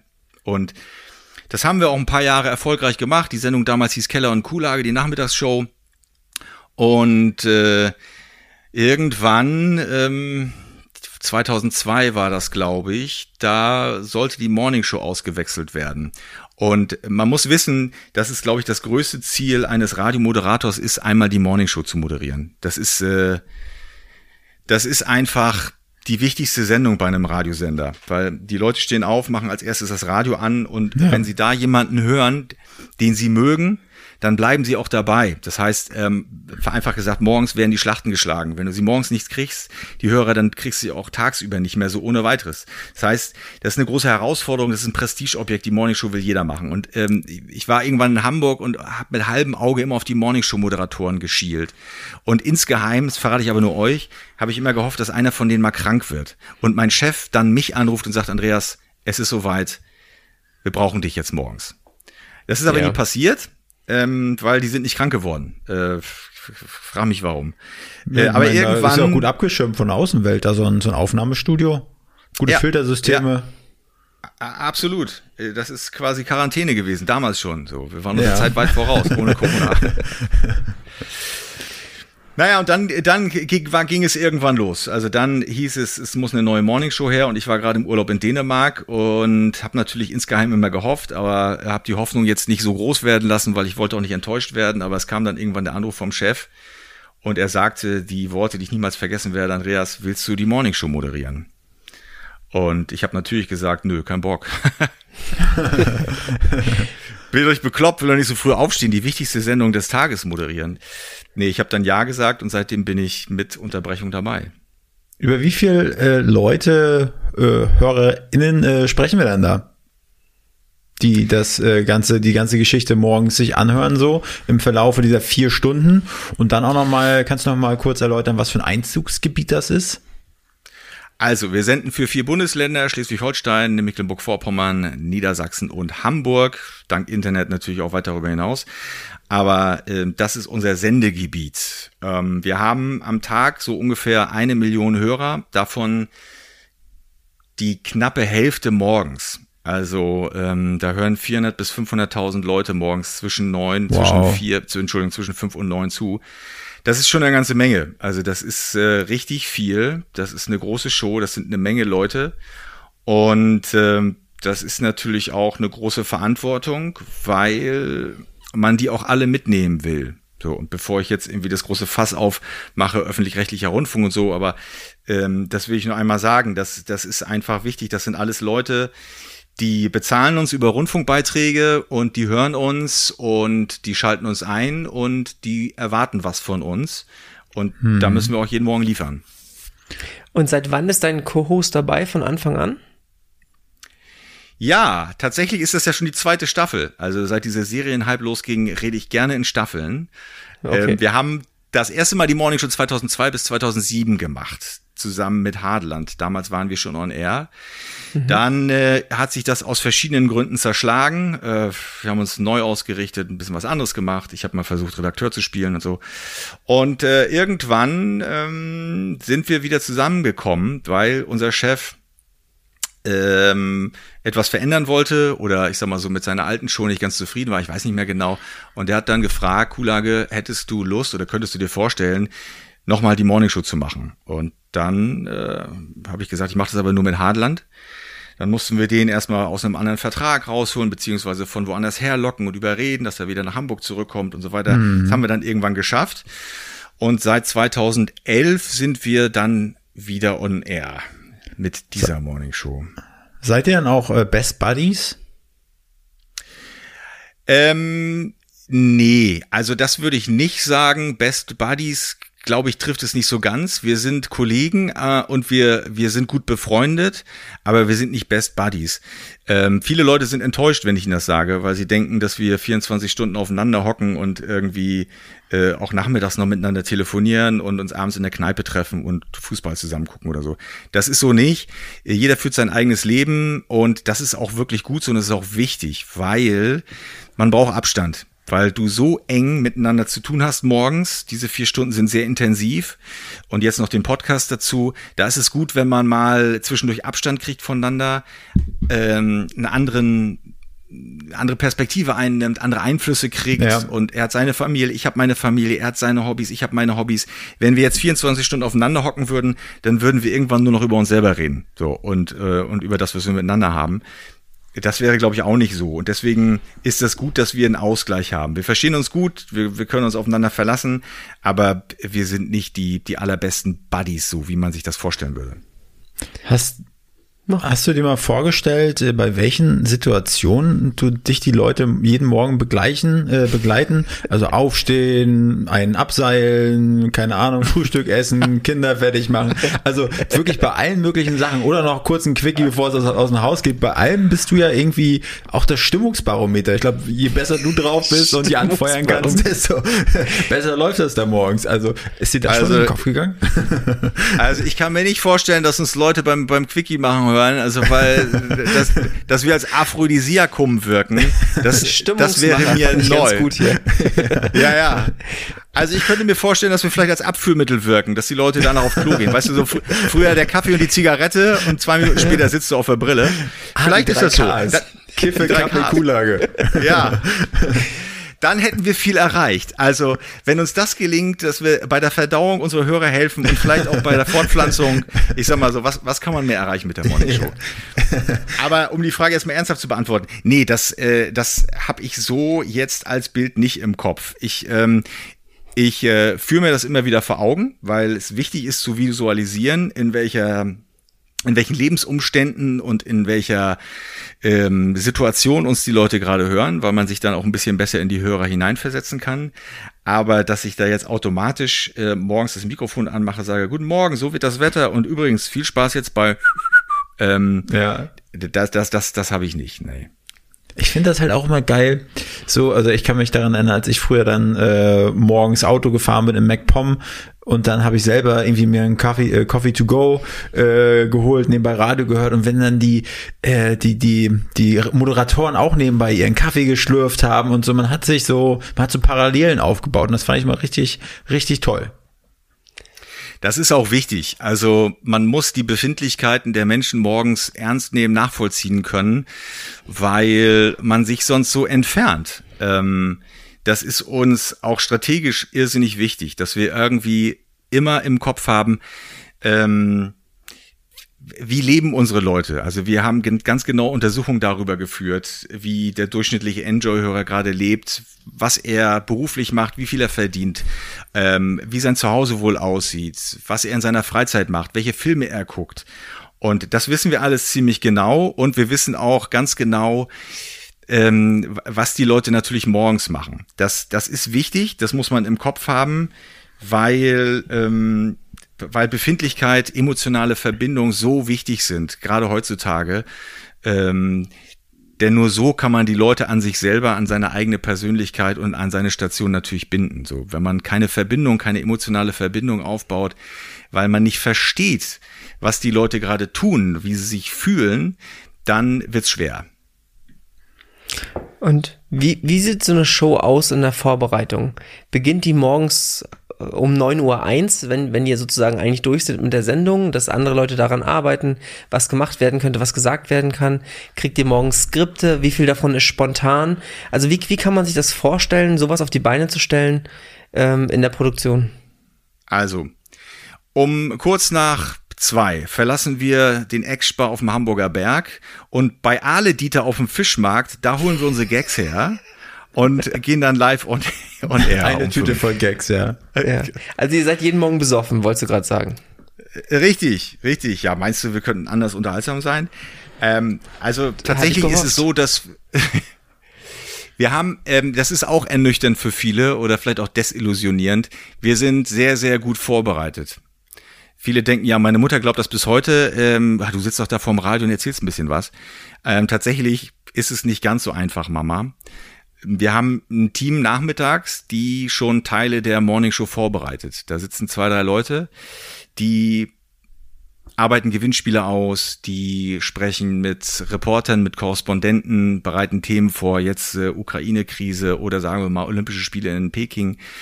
Die organisieren uns sowas, schreiben uns auch Texte und plane die Sendung eigentlich minütlich durch. Das heißt, wenn ich da abends um 19 Uhr die Übergabe bekomme per Mail, weiß ich ganz genau, was morgen früh um 6.45 Uhr in der Enjoy Morning Show stattfinden wird.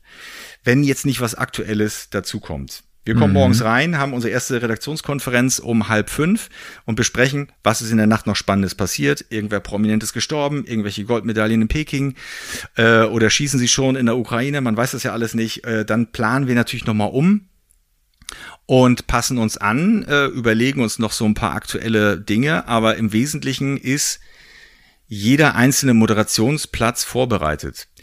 Mhm. Auch Skripte sind schon geschrieben für uns. Das machen unsere Autoren und Autorinnen auch.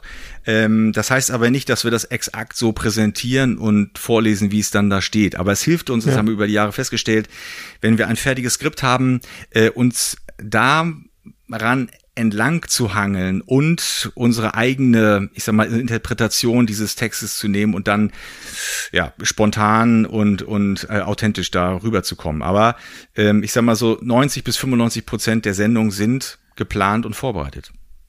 Ich kann mir auch vorstellen, dann jemanden zu finden, der Textabschnitte für dich vorbereitet, im Speziellen, dass das nicht so leicht ist. Also da muss ja auch der Humor einigermaßen, nicht nur einigermaßen, sondern ziemlich genau passen, weil wahrscheinlich kannst du auch nur das vortragen oder nur das kommt authentisch rüber, was halt zu dir passt. Ähm, war das, war das auch ein langer Prozess, da jemanden zu finden oder da so ein Team um euch herum aufzubauen, das halt zu 100% passt? Also du hast ja gerade ein spannendes Stichwort gesagt, Authentizität das ist uns extrem wichtig, weil wir, als wir 2011 quasi in die zweite Staffel unserer Morning Show gegangen sind, haben wir uns so umgeguckt im Markt und haben uns angehört, was die anderen so machen. Und wir haben festgestellt, dass es sehr viele dieser cheesy Morning Shows gibt, wo Moderatoren sitzen, die sich so als die Überväter aufspielen und die haben dann so zwei, drei andere Protagonisten um sich herum, die dann irgendwelche Rollen spielen. Also da gibt es dann im Wese die Wetterfrau, die äh, rein zufällig auch noch was mit Mode kann und mit Schminken und irgendwie so die ganze weibliche Hörerschaft abdeckt. Und das muss sie auch machen. Äh, so, da ist also äh, nicht viel ähm, äh, Facettenreichtum gewünscht. Dann gibt es da noch vielleicht einen Verkehrstypen, der äh, ist der witzige Kerl, der ab und zu Gitarre spielt äh, und ansonsten nichts macht. Und dann gibt es den Host. Und da haben wir gesagt, das finden wir schrecklich, das wollen wir nicht. Wir wollen keine Rollen spielen, sondern wir wollen so sein, wie wir sind. Wir wollen authentisch sein, ehrlich sein. Wir wollen mit den Leuten so reden, als wären sie gerade noch in der Kneipe oder als wären sie äh, in der Kaffeepause mit uns. Und wir haben dann angefangen, alles rauszuschmeißen was dem nicht entspricht. Und so gehen wir auch mit der vorbereiteten Sendung um. Also wenn da ein Text drin ist, der liebevoll geschrieben ist, mit ein paar Gags drin und mit ein paar Witzen und ich aber feststelle, das passt so gar nicht zu mir, dann ähm, ändere ich das um oder ich schmeiß alles raus und formuliere mhm. das in meinen eigenen Worten. Ähm, so rigoros sind wir da mittlerweile ähm, und wir haben festgestellt, dass das offenbar funktioniert, dass die Leute das mögen ähm, und dass es die Leute auch mögen, wenn da mal nicht alles hundertprozentig läuft und wenn nicht jede Punchline sitzt und wenn es nicht immer happy-go-lucky ist, sondern auch mal ein bisschen schlecht gelaunt oder ein bisschen verkatert, weil das ist das wahre Leben. Das erleben unsere Hörer ja auch jeden Morgen. Und da sind wir wieder bei, bei, der, bei der Beziehung, bei der ähm, bei der Be Befindlichkeit der Menschen, ähm, die sollen ja auch wissen, dass es uns genauso geht wie ihnen. So und wir hoffen ja. dadurch so eine gewisse Verbindung aufbauen zu können. Und äh, ja, wir haben zumindest das Gefühl, das gelingt uns ganz gut. Wir auch. Wie ist denn das eigentlich, äh, wenn da mal der, der Kuhlage oder Hadeland, wenn die mal Urlaub machen wollen oder mal einen Schnupfen haben, äh, habt ihr dann, wer, wer, wer springt denn da ein? Und wie, wie, wie schwer ist das für dich, wenn äh, du zum Beispiel mit einem anderen Spannemann das machen musst oder machst du das dann alleine? Dann mache ich es alleine. Also das äh, haben wir irgendwann mal so beschlossen, weil wir gesagt haben, es ist irgendwie merkwürdig, ähm, wenn da morgens jemand anders sitzt. Also du machst das Radio an und hast deine Sinne noch nicht mal richtig beisammen und es klingt eine andere Stimme. Das ja. sorgt so für Unsicherheiten bei unseren Hörern und das wollen wir vermeiden, weil die Welt ist schon unsicher genug. Das heißt Verlässlichkeit. Und wir erklären das dann. Wir sagen dann, okay, Hadland ist heute krank oder hat Urlaub oder oder oder keine Lust oder äh, hängt noch im Eckspar fest. Äh, ihr müsst heute mit mir alleine klarkommen. Das ist ja bei den Leuten im Büro nicht anders. So, da sitzt ja dann auch nicht mal äh, gegenüber am Schreibtisch jemand Neues äh, mhm. oder jemand anderes, nur weil der Kollege mal krank ist, sondern der ist dann halt nicht da. Und so machen wir das auch. Wenn einer im Urlaub ist, macht es der andere alleine. Es sei denn, wir sind beide zusammen mal weg. Dann, ähm, dann gibt natürlich ein Ersatzteam ähm, und die machen das dann. Manchmal sogar besser als wir, was mich sehr ärgert. Um das Kapitel des, des, des Radiomoderators vielleicht noch nicht ganz zuzuklappen, weil vielleicht hat Erik noch eine Frage, aber für mich, äh, und Erik wird jetzt schmunzeln, weil ich habe ihn immer dafür äh, verteufelt, wenn er so eine Fragen gestellt hat. Aber wir haben jetzt einen neuen TikTok-Kanal aufgebaut und, oh. äh, und da wollen wir ganz gerne so knackige Antworten haben.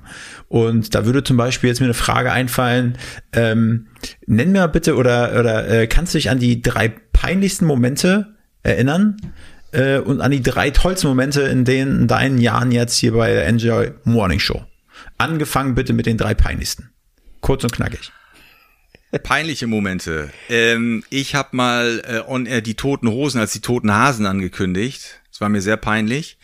Ähm, ich habe mal fälschlicherweise die Single von Limp Bizkit, My Way, ähm, abmoderiert mit dem Satz, äh, toll, dass diese Frank Sinatra-Nummer so klingen kann, oder? Ähm, und das, das war mir sehr peinlich. Es war natürlich nicht die Frank Sinatra-Nummer. Und äh, eine andere peinliche Geschichte ist, ich habe, äh, als wir mal Nena zu, Besuch zu Besuch hatten, habe ich mir das Glas, aus dem sie Mondwasser getrunken hat, mit nach Hause genommen. Weil ich dachte, das glaubt dir kein Mensch dass du das Glas mit, äh, mit Ninas Lippenabdruck da zu Hause stehen hast. Und das war mir im Nachhinein auch ein bisschen peinlich. Mittlerweile ja. ist der Lippenabdruck schon weggelaufen. Sofort. Sofort, weil allen, die ich das gezeigt habe, haben gesagt, i, das sei ekelig, was bist du denn für ein Perverser? Bah. Morgens einmal dran, äh, über die Lippen lecken. okay, gut. Äh, und die, die, die, die tollsten Momente als Andreas Kuhlage.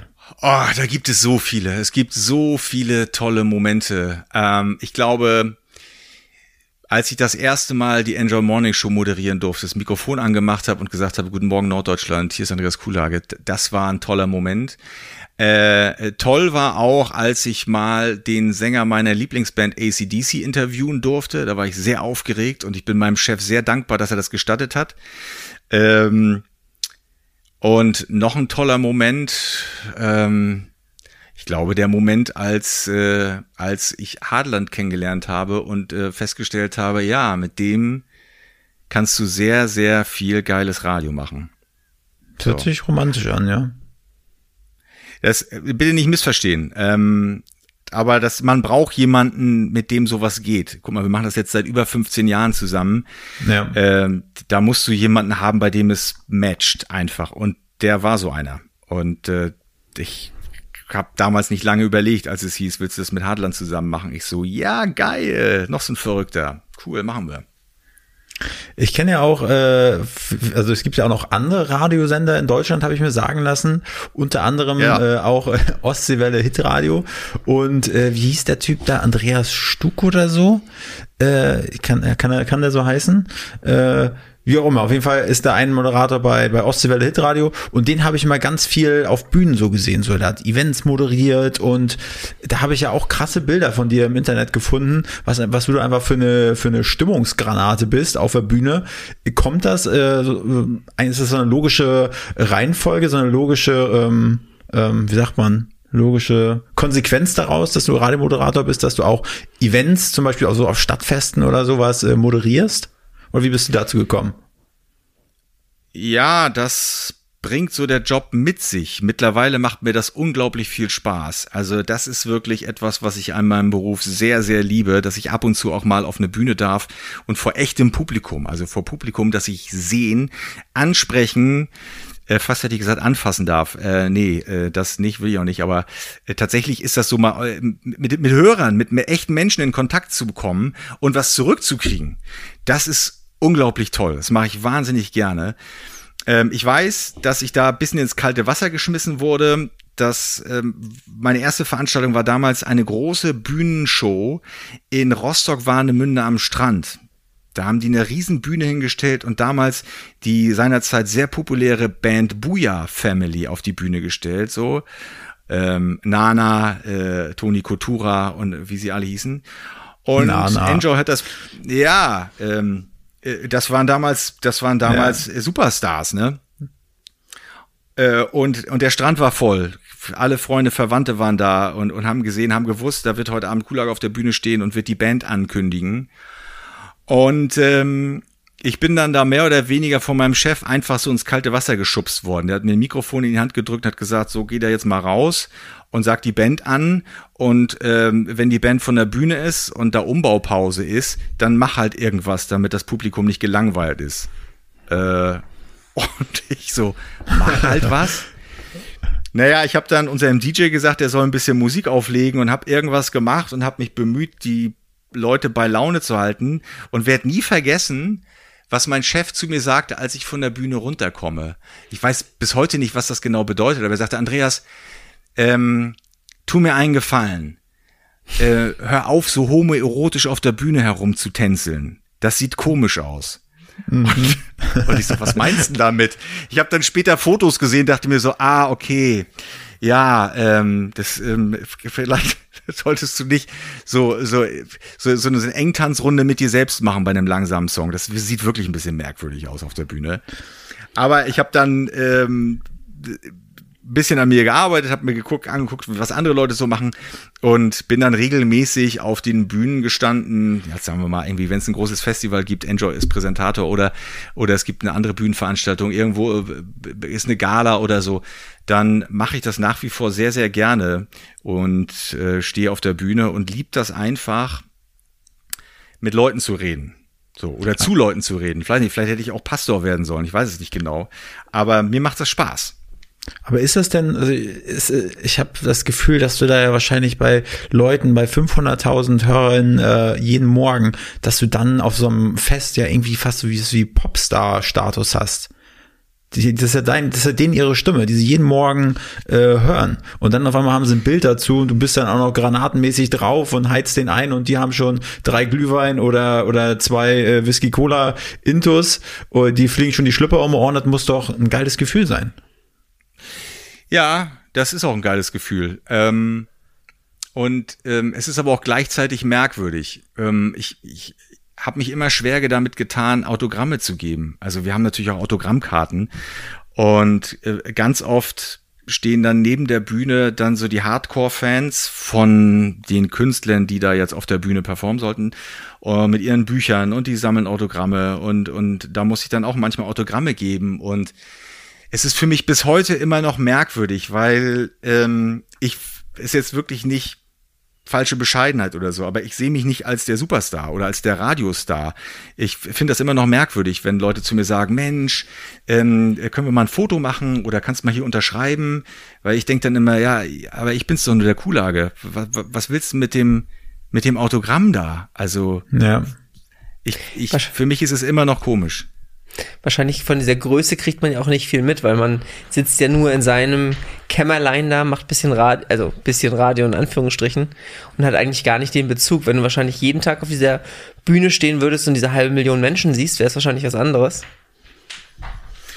Ja, also ich erinnere mich da immer wieder an die Worte von meinem äh, lieben Kollegen Jörg Tadeus, der mich damals, ich sag mal so, gecoacht hat. Der hat zu mir immer gesagt, Andreas, wir müssen uns nichts darauf einbilden, dass wir ein paar Sachen im Radio sagen dürfen. Und der Mann hat einfach recht. Denn äh, das alles ist so vergänglich. Irgendwann bist du nicht mehr im Radio, dann bist du halt wirklich nur noch wieder der Kuhlage. Und ähm, dann gibst du halt keine Autogramme mehr und kannst dir nichts mehr darauf einbilden, das mal gemacht zu haben. Also zwischendurch erden ein so gewisse Situationen, da wird man dann wieder daran erinnert, dass ähm, dieser, ich sag mal so, dieser dieses bisschen Ruhm, was wir da so manchmal abgreifen, dass es vergänglich ist und dass es eigentlich nichts bedeutet. Denn äh, wenn man tatsächlich manchmal so von der Bühne geht und man geht an diesen jungen Leuten vorbei, die dann Autogramme haben wollen, dann schreibt man und schreibt man und schreibt man und schreibt und schreibt und schreibt und, und irgendwann ist man bei der vierten oder fünften Person und hört dann die erste Person flüstern, sag mal, wer war denn das eigentlich? Und dann, äh, was, was hat die Person okay. gesagt? was, was war das denn? Wer war das denn eigentlich? Ach so, also ah, okay. Ne, da, da kommt einer von der Bühne und man greift das Autogramm ab und äh, fragt sich dann, wer war das denn eigentlich? Also das hilft mir dann zwischendurch immer wieder zu begreifen, das ist eigentlich nichts Besonderes und äh, am Ende kann man sich auf den Ruhm oder die Bekanntheit, die man irgendwann mal hatten, hatte, auch irgendwie kein Ei braten. So, das ist. Ist das denn ähm, so, äh, du hast ja, du hast ja öfters auch von deinem Chef gesprochen hier jetzt in dem Podcast und es hat sich immer so, wenn du das Wort Chef in den Mund genommen hast, es hat sich immer so vertraut angehört. Als wenn ihr irgendwie ein sehr, sehr gutes Verhältnis habt. Ähm, oh. Er würde das bestreiten. Er würde das vehement bestreiten. Aber mein Chef hat damals sehr häufig über mich geflucht und äh, ja. sagte mal, Kuhlage, irgendwie so, du gehst bald wieder in Warnemünde am Strand spazieren, wenn ihr so weitermachst. ähm, reiß dich zusammen, das ist hier Radio, wir sind hier Profis. Äh, und das ist eben nicht nur Quatsch erzählen vor dem Mikrofon, sondern ja wie ich ja vorhin schon erklärt habe, es ist sehr viel Vorbereitung, es ist sehr viel Einsatz, es ist Disziplin und das darf man nicht verwechseln so. Ähm, und äh, mein Chef äh, ist ein harter Hund gewesen, so wirklich. Aber er hat mir die Chance meines Lebens gegeben. Dafür bin ich ihm ewig dankbar. Und äh, du hast ja ähm, davon gesprochen, äh, Staffel 1, Staffel 2. Hast du das Gefühl, dass bald eine neue Staffel ansteht? Oder äh, beziehungsweise ob du äh, ja dein ganz, ganz viele weitere Staffeln dort äh, für dich siehst? Oder äh, könnte bald auch mal vielleicht dein Chef, der äh, kriegt da vielleicht auch ein bisschen Moos auf dem Dach, vielleicht kannst du ja auch mal den, den Posten einnehmen. Steht sowas schon mal nee. in, in Aussicht? Also äh, ich glaube, so verzweifelt werden sie beim NDR nie sein, um mir eine verantwortungsvolle Position zu geben. Das, äh, das passt einfach nicht. Ich habe ich habe es als Redakteur, ich will nicht sagen verkackt, aber ich war einfach nicht wirklich gut äh, im, im, ich sag mal so in Administration und äh, sowas. Das kann ich nicht gut. Ich bin wirklich ein Mann von der Radiofront. Äh, ich brauche ein Mikrofon, dann bin ich happy und dann kann ich abliefern. Ähm, als Chef wäre ich gänz, gänzlich ungeeignet. Also das wird sicher nicht passieren, aber man kann das nie wissen, was die Zukunft bringt. Ähm, wir werden alle älter ähm, und das ist ein junges Programm und irgendwann sind wir zu alt für dieses Programm. Also das ist nur eine Frage der Zeit, bis da was passieren wird. Ähm, solange mir das Spaß macht, solange uns die Hörer, ich sag mal so, akzeptieren und nicht das Gefühl haben, das ist der Radio-Onkel Kulage, der erzählt da wieder was von früher. Solange ja. das funktioniert, glaube ich, äh, machen wir das noch, aber irgendwann wird was Neues passieren. Aber ich, ich glaube, ich, ich weiß nicht, ob das, ob das passieren muss, weil wenn ich, wenn ich dich so sehe, auch auf deinem Bild, du siehst ja aus wie, äh, wie einer aus dem Olymp da, siehst, ich finde, du siehst ja noch sehr, äh, sehr, sehr jung und sehr, sehr frisch aus und ich kann mir auch vorstellen, äh, dass das bis, keine Ahnung, bis ein Renteneintrittsalter, dass, dass du den Job da gut machen kannst. Also ich weiß nicht. Also das ist bestimmt möglich. Es gibt ja so Vorbilder. Carlo von Tiedemann zum Beispiel. Ich meine, der Mann ist gefühlte 400 Jahre alt. Der moderiert immer noch im Radio und macht das sehr, sehr gut, aber eben für eine andere Zielgruppe. Ja. Äh, und ich glaube, man, man muss da sehr sensibel sein. Man muss genau hinhören und, und den Absprung nicht verpassen. So. Mhm. Und äh, es gibt so viele Leute, die sich immer noch so für jung halten und für frisch und für wahnsinnig unterhaltsam. Und äh, die bemerken einfach nicht, die Zeichen der Zeit. So, und nichts ist unangenehmer als so ein Typ wie, ich sag das jetzt mal wie Thomas Gottschalk, weißt du, der ein großartiger Moderator ist, immer noch. Ähm, und, und ein Held und ich habe den wahnsinnig bewundert. Aber wenn ich sehe, was, was der jetzt so macht, frage ich mich manchmal, ähm, ist das noch wirklich äh, beruflich altern in Würde? So, weißt du? Hm. Das meine ich damit. Man muss, äh, finde ich, immer genau in sich hineinhören. Man muss irgendwie in seine Hörerschaft hineinhören und dann für sich entscheiden, bin ich noch der Richtige zur richtigen Zeit am richtigen Ort. Das ist viel Bauchgefühl. Aber ja. ähm, ich hätte mir manchmal bei Thomas Gottschalk gewünscht, dass ihm jemand sagt, Thomas, äh, lass diese Talkshow mal aus, geh mal nicht in die Sendung, halt jetzt mal die Klappe, gib nicht dieses Interview. Ich fürchte, das hat auch was mit Bedeutungsverlust zu tun. So die Leute, die mhm. jahrelang im Rampenlicht gestanden haben und geglaubt haben, das ist ein Teil ihrer Persönlichkeit und es ist wichtig für sie, die brauchen das, dass die schwer damit klarkommen, dass sie auf einmal nicht mehr so wichtig sind. Deswegen ist es, ist es, glaube ich, wichtig, dass man das nicht allzu ernst nimmt und sich nicht dran gewöhnt. Aber was ist Radio denn heute? Also wächst oder alterst, altert deine Zielgruppe mit dir oder sind das eher die jungen Leute, die das noch hören? Also wer, wer hört heute noch Radio? Es gibt ja wirklich immer mehr Konkurrenz und ja, ja ist gar nicht böse gemeint, aber zum Beispiel, ich habe seit Jahren, also wenn wir Auto fahren, hören wir Radio, aber sonst gar nicht mehr. Ja, also die Frage ist, ähm, wer hört Radio? Das sind tatsächlich immer noch sehr, sehr viele. Das war gar nicht so böse gemeint. Es tut mir leid. Ich, ich weine gleich. Frag, was für ein Podcast bin ich denn so, Andreas, hier? Sie wollen mich brechen. Andreas, ich habe dich eingeladen. Erik, Erik war da nicht involviert. Also, ja, schmeiß ihn raus. Du jetzt nicht. Der nervt, der Typ. Der macht ja, ja. mich sehr traurig. Nein, also tatsächlich ist das eine Frage, die wir uns da seit über zehn Jahren schon stellen. Ähm, wo geht's hin mit Radio? Werden uns die Leute jetzt äh, in 10, 15, 20 Jahren noch hören. Ähm, damals, als es losging mit dieser ganzen Digitalisierung, mit dem Internet, mit äh, Angeboten on Demand, mit den Streamingdiensten, da haben uns Leute die, ähm, die, sagen wir, die Markt beobachten, prophezeit, dass sehr, sehr schwere Zeiten auf uns zukommen und dass uns die Leute in Scharen abhanden kommen. Das war Gott sei Dank nicht so. Also die Leute sind dem Radio treuer, als man glauben mag. Aber ähm, die ganzen Streaming-Anbieter und Podcast-Anbieter und äh, alle, die so digitalen Content herstellen, die sind für uns natürlich ein Problem, weil wir alle um den einen gleich großen Kuchen buhlen. Und ähm, der Kuchen wird ja nicht größer, sondern es ist immer der gleiche Kuchen. Früher haben sich das die Radiostationen, die Plattenhersteller und so aufgeteilt und mehr gab's da nicht. So, du hast Musik gehört über der CD und ansonsten Radio. Jetzt gibt es Podcasts, jetzt gibt es Streaming-Anbieter, jetzt gibt es Netflix, all das. Und wir wollen nach wie vor ein kleines Stück vom Kuchen abhaben oder ein großes Stück vom Kuchen und das kriegen wir auch. Aber wir merken, dass uns die, die, ich sag mal so, die, die Mitbewerber ähm, das Leben schon schwer machen. Das ist uns vollkommen bewusst. Ähm, das, was ähm, Spotify zum Beispiel macht, ist natürlich ein brillantes Angebot für junge Leute, die sich über Musik auch identifizieren, die sich ähm, sozialisieren über Musik. So, du kannst, ich meine, wenn ich mir vorstelle, das hätte es zu meiner Zeit gegeben, ich hätte nur noch Spotify gehört. Weil da ist jemand, der sucht Musik nur für deinen Musikgeschmack aus. Das kann kein Radiosender der Welt schaffen. Mhm. Ähm, deswegen haben sie da einen großen Vorteil. Das anerkennen wir. Aber wir haben auch einen großen Vorteil, denn ähm, Spotify hat nur Musik. Also ich sag mal so, ähm, sie haben bis auf Musik und ein paar Podcasts bisher noch nicht viel anzubieten. Das, was wir können, nämlich eine persönliche Ansprache, eine Personality, die authentisch mit dir redet, die dich begleitet, die für dich da ist, die deinen Küchentisch morgens, wenn du alleine bist, nicht so einsam erscheinen lässt, die dir was erzählt, die dir einen netten Gag erzählt, eine Geschichte, die dich durch den Tag bringt oder durch den Morgen, das können sie nicht. Das ist der große Vorteil von Radio. Das ist ein Pfund, mit dem müssen wir wuchern. Wir müssen äh, Geschichten erzählen, wir müssen die Leute an uns binden. Dann hat Radio auch weiterhin eine Zukunft. Ähm, ob die Bedeutung noch so groß sein wird wie heute, das weiß ich nicht genau, aber auf die Frage, wird es Radio noch in zehn Jahren geben, sage ich ganz klar ja. Davon bin ich fest überzeugt. Und im Schnitt sind eure Hörer schon älter geworden oder ist es ungefähr gleich geblieben? Nee, die sind schon älter geworden. Also damals sind wir gestartet als Programm für, boah, ich glaube ganz zu Anfang für so 15 bis 25-Jährige, für die ganz jungen Leute. Ja. Und, ähm, und dann war so die Idee, okay, wir holen die jungen Leute ab. Wir sind Enjoy, wir gehören zum Norddeutschen Rundfunk.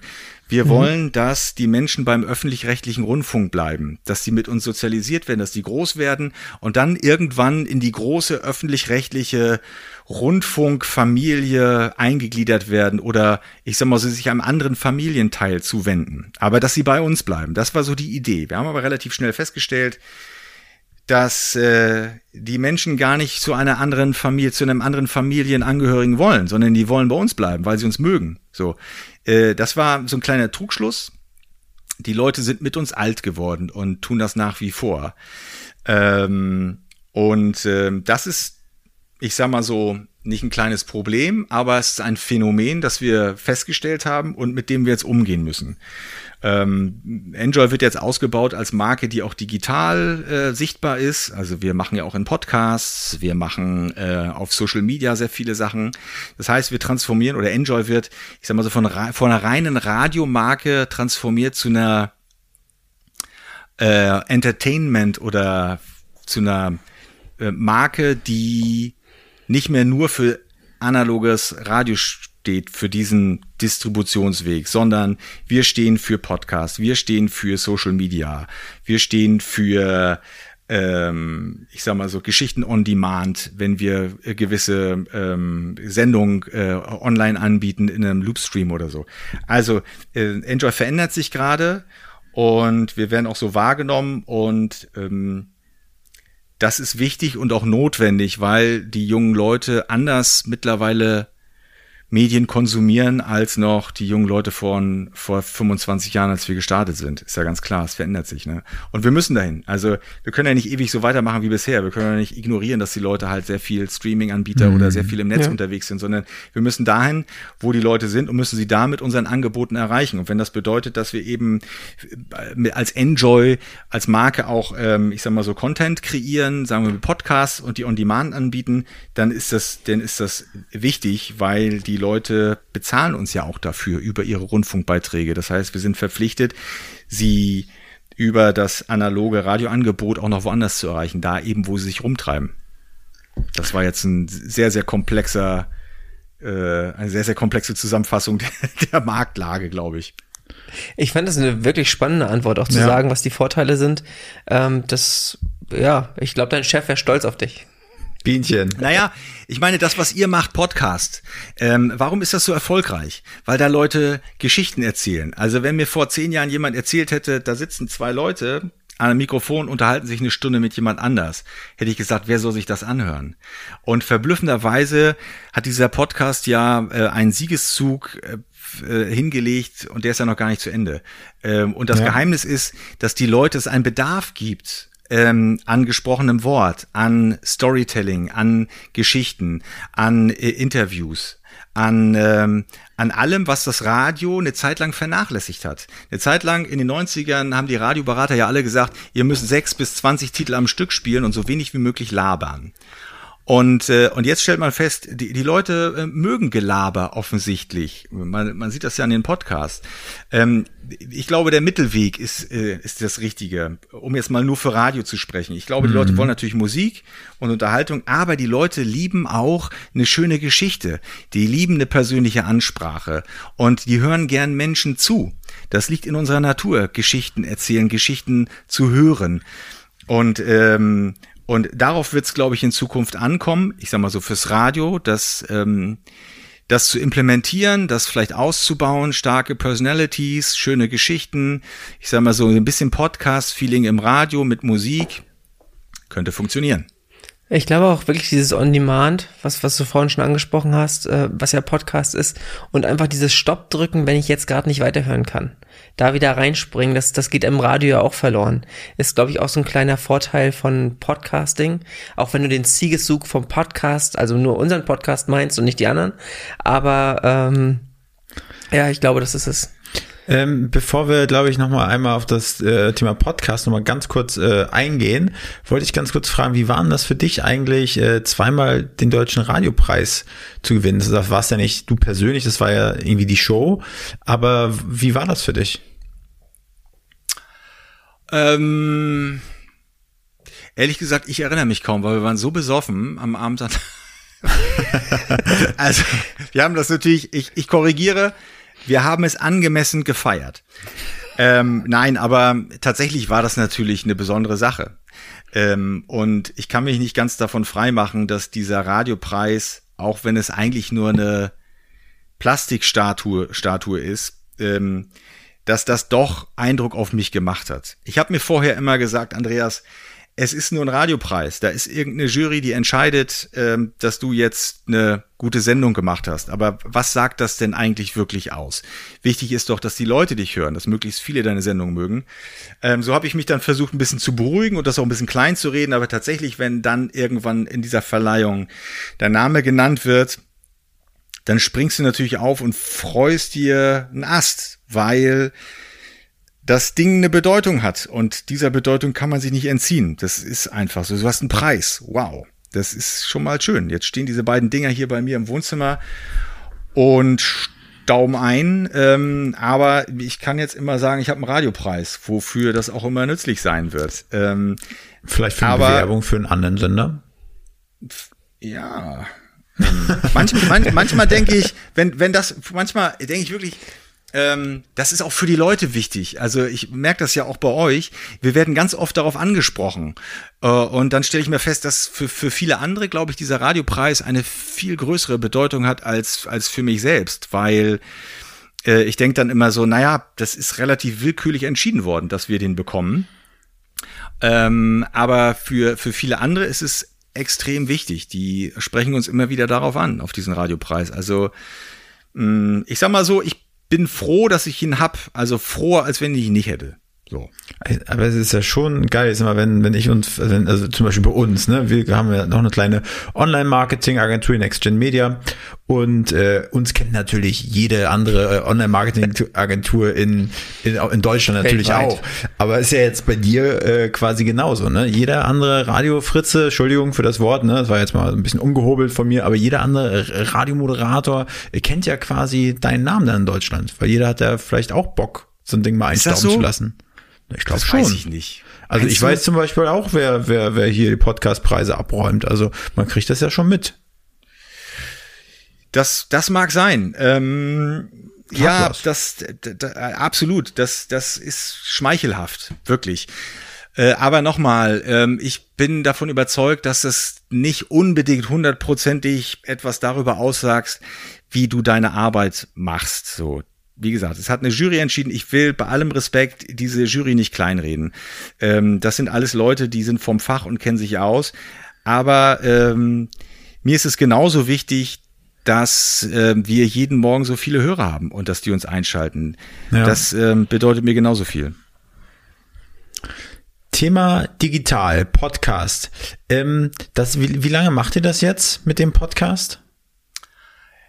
Äh, ich glaube seit zweieinhalb Jahren. Ich glaube, wir sind jetzt bei Folge 150 oder so angelangt.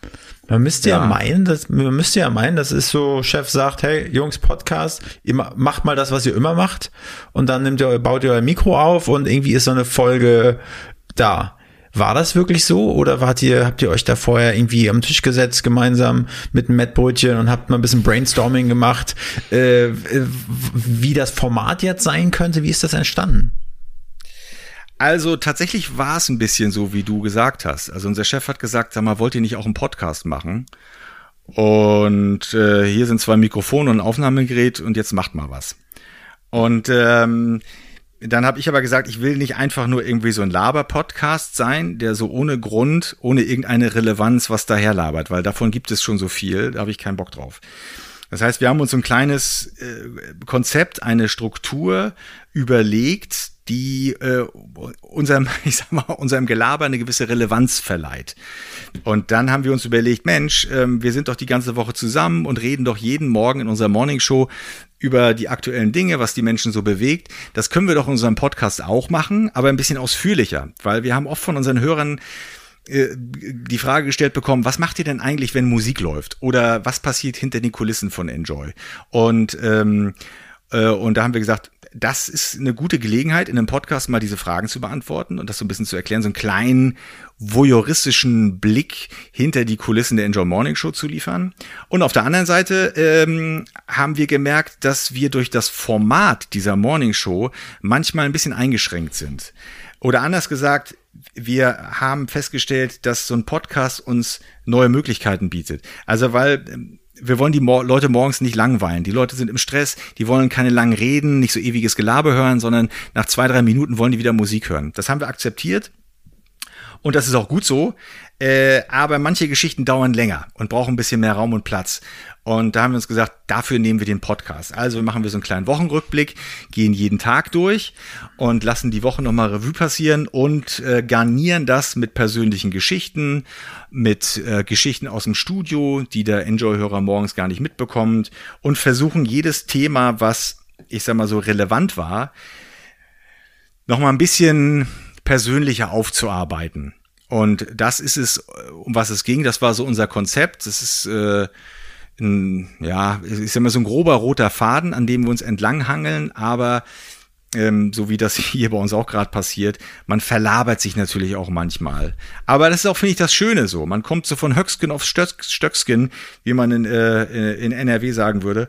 Äh, und das liefert der dann auch nochmal so Einblicke. Und das Schöne am Podcast ist ja, dass es so intime Momente gibt. Also, ich weiß nicht, wie es euch geht, aber manchmal sitzt man vor diesem Mikrofon und vergisst vollkommen, dass den ja irgendwann Leute hören. Und man ist eher bereit, Sachen auszuplaudern, weil es so, ein, so eine intime Atmosphäre hat.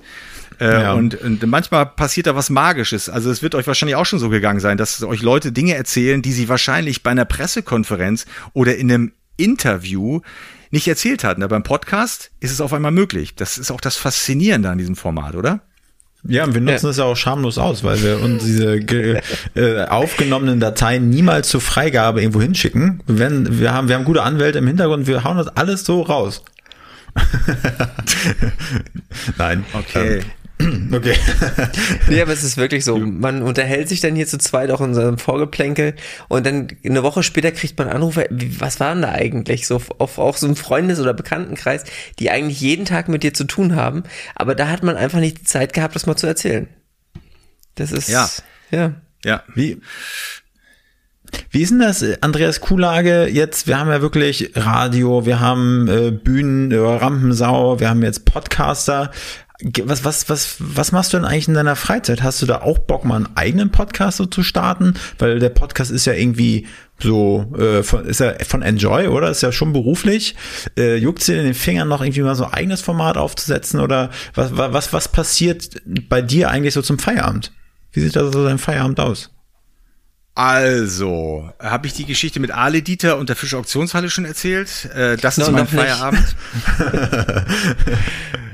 nee, also äh, tatsächlich ähm, bin ich momentan mit dem, was ich mache, ganz gut ausgelastet. Also das ist, äh, Das ist schon anstrengend. Jeden Morgen um drei Uhr aufstehen ähm, und dann so eine Morningshow abreißen, das schlaucht.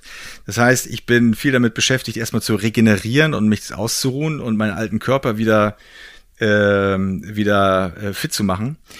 Äh, dann der Podcast am Freitag. Das ist auch nochmal anstrengend. Am Wochenende früher oft noch Veranstaltungen. Also eigentlich bin ich mit dem, was berufliches Leben für mich bereithält, ganz gut ausgelastet. Aber ich habe natürlich immer Ideen. Und, ähm, und ich spinne nebenbei immer schon so ein bisschen rum und wenn ich eine Idee habe, dann schreibe ich mir die auf. Ich weiß noch nicht genau, wo es damit hingeht, aber man kann ja nie wissen. Also ähm, das mache ich. Ansonsten mache ich ein bisschen Sport, ich laufe ähm, und, und stemme ein paar Gewichte. Ich gucke jetzt gerade da hinten in die Ecke, das ist nämlich meine meine Sportecke, aber ich sehe, dass die Handeln auch schon ganz schön Staub angesetzt haben. Die kleinen Rosan, ne? Die 1,25 ja. Kilogramm. Richtig. ja.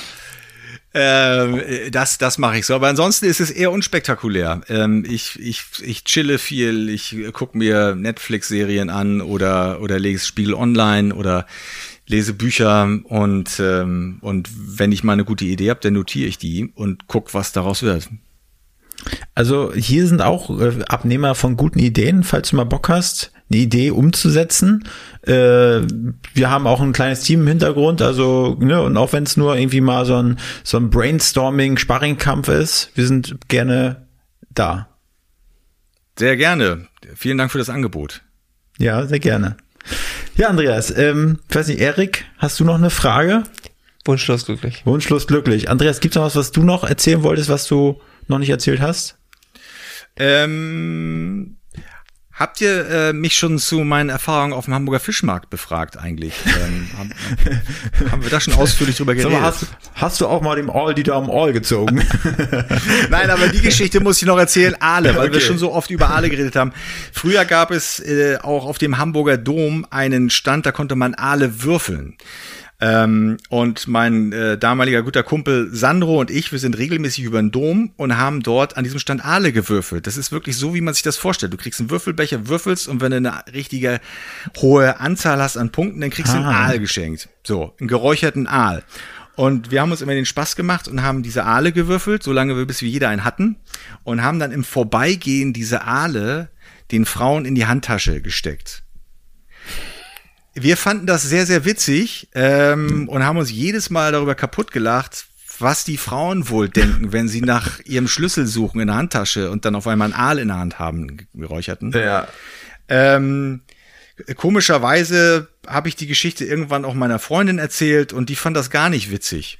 So. Und seitdem bin ich völlig verunsichert und denke immer, das war jahrelang eine der spektakulärsten Geschichten, die ja. du auf Gesellschaften erzählt hast. Und seit meine Freundin gesagt hat, das ist eklig und das ist unangenehm und was seid ihr für alberne Kindsköpfe, denke ich, hm, vielleicht musst du irgendwann auch mal eine andere Geschichte auf dem Hamburger Dom erleben. Also ich find's hm. geil. Das heißt, du machst das immer noch, aber erzählst es nicht mehr, richtig? Es gibt, es gibt diese Aale-Würfelbude nicht mehr. Das äh, okay. hat sich offenbar überlebt. Das ist einfach, ein Relikt vergangener Zeiten. Heute gibt es leider nicht mehr. Vielleicht haben sich irgendwann Frauen beschwert wegen irgendwelcher Aale in ihren Handtaschen und so und dann gab es es nicht mehr. Aber schade eigentlich, weil wir haben Nachmittage da verbracht. Stell, stell dir mal vor, die hat jetzt einen richtig schön teuren Gucci-Schal in der Handtasche, hat es vorher noch mit ihrem Gucci-Parfum eingesprüht und bindet sich einen Schal um und riecht auf einmal nach geräucherten Aal. Das ist doch das Highlight des Abends. Ja, das, ich, ich, ich finde es auch ganz wunderbar, wenn da jemand versucht, mit einem geräucherten Aal die Wohnungstür aufzuschließen. Das ist einfach herrlich. Uiuiui. Andreas, äh, wir sind, glaube ich, am Ende jetzt unseres Podcasts hier angekommen. Das ist ja so eine Mischung aus wirklich richtig geiler Vita gewesen und äh, von Höpfchen Töpfchen und Laber Podcast. Aber einer Frage musst du dich noch stellen. Und zwar, wem, wen du ganz gerne als nächstes bei uns in diesem tollen Hauptstadt-Podcast-Format hören wollen würdest. Oh, ähm, ich finde immer sehr unterhaltsam meinen alten Mentor Jörg Thaddeus vom äh, RBB, Fernsehmoderator seinerzeit, Radiomoderator. Von dem habe ich vieles gelernt. Ähm, und äh, ich höre dem wahnsinnig gerne zu und äh, würde den, glaube ich, bei euch sehen, weil es ist ein sehr lustiger Typ und äh, ich möchte vor allem hören, wie er sich an unsere gemeinsame Zeit in Rostock erinnert. Da hat er, glaube ich, eine Menge lustige Geschichten zu erzählen. Na gut, dann äh, werden wir den anschreiben äh, und werden ihn ganz lieb von dir grüßen. Ähm, ja, und in diesem Sinne, ich fand die äh, Folge auf jeden Fall richtig gut. Ähm, und ich habe ja, auch viel gelacht. Vielen, vielen lieben Dank. Und äh, ja, du warst äh, jahrelang die Stimme in meinem Ohr, wenn ich äh, nicht auf Toilette saß, aber morgens im Kaffee mein Coffee to go geschlürft habe. Dankeschön dafür. Sehr gerne. Bis bald. Euch alles Gute. Bis dann. Ciao. Mach's gut. Tschüss. Ciao, ciao. Diese Folge wurde produziert von NextGen Media, deiner Full-Service-Marketing-Agentur aus Berlin.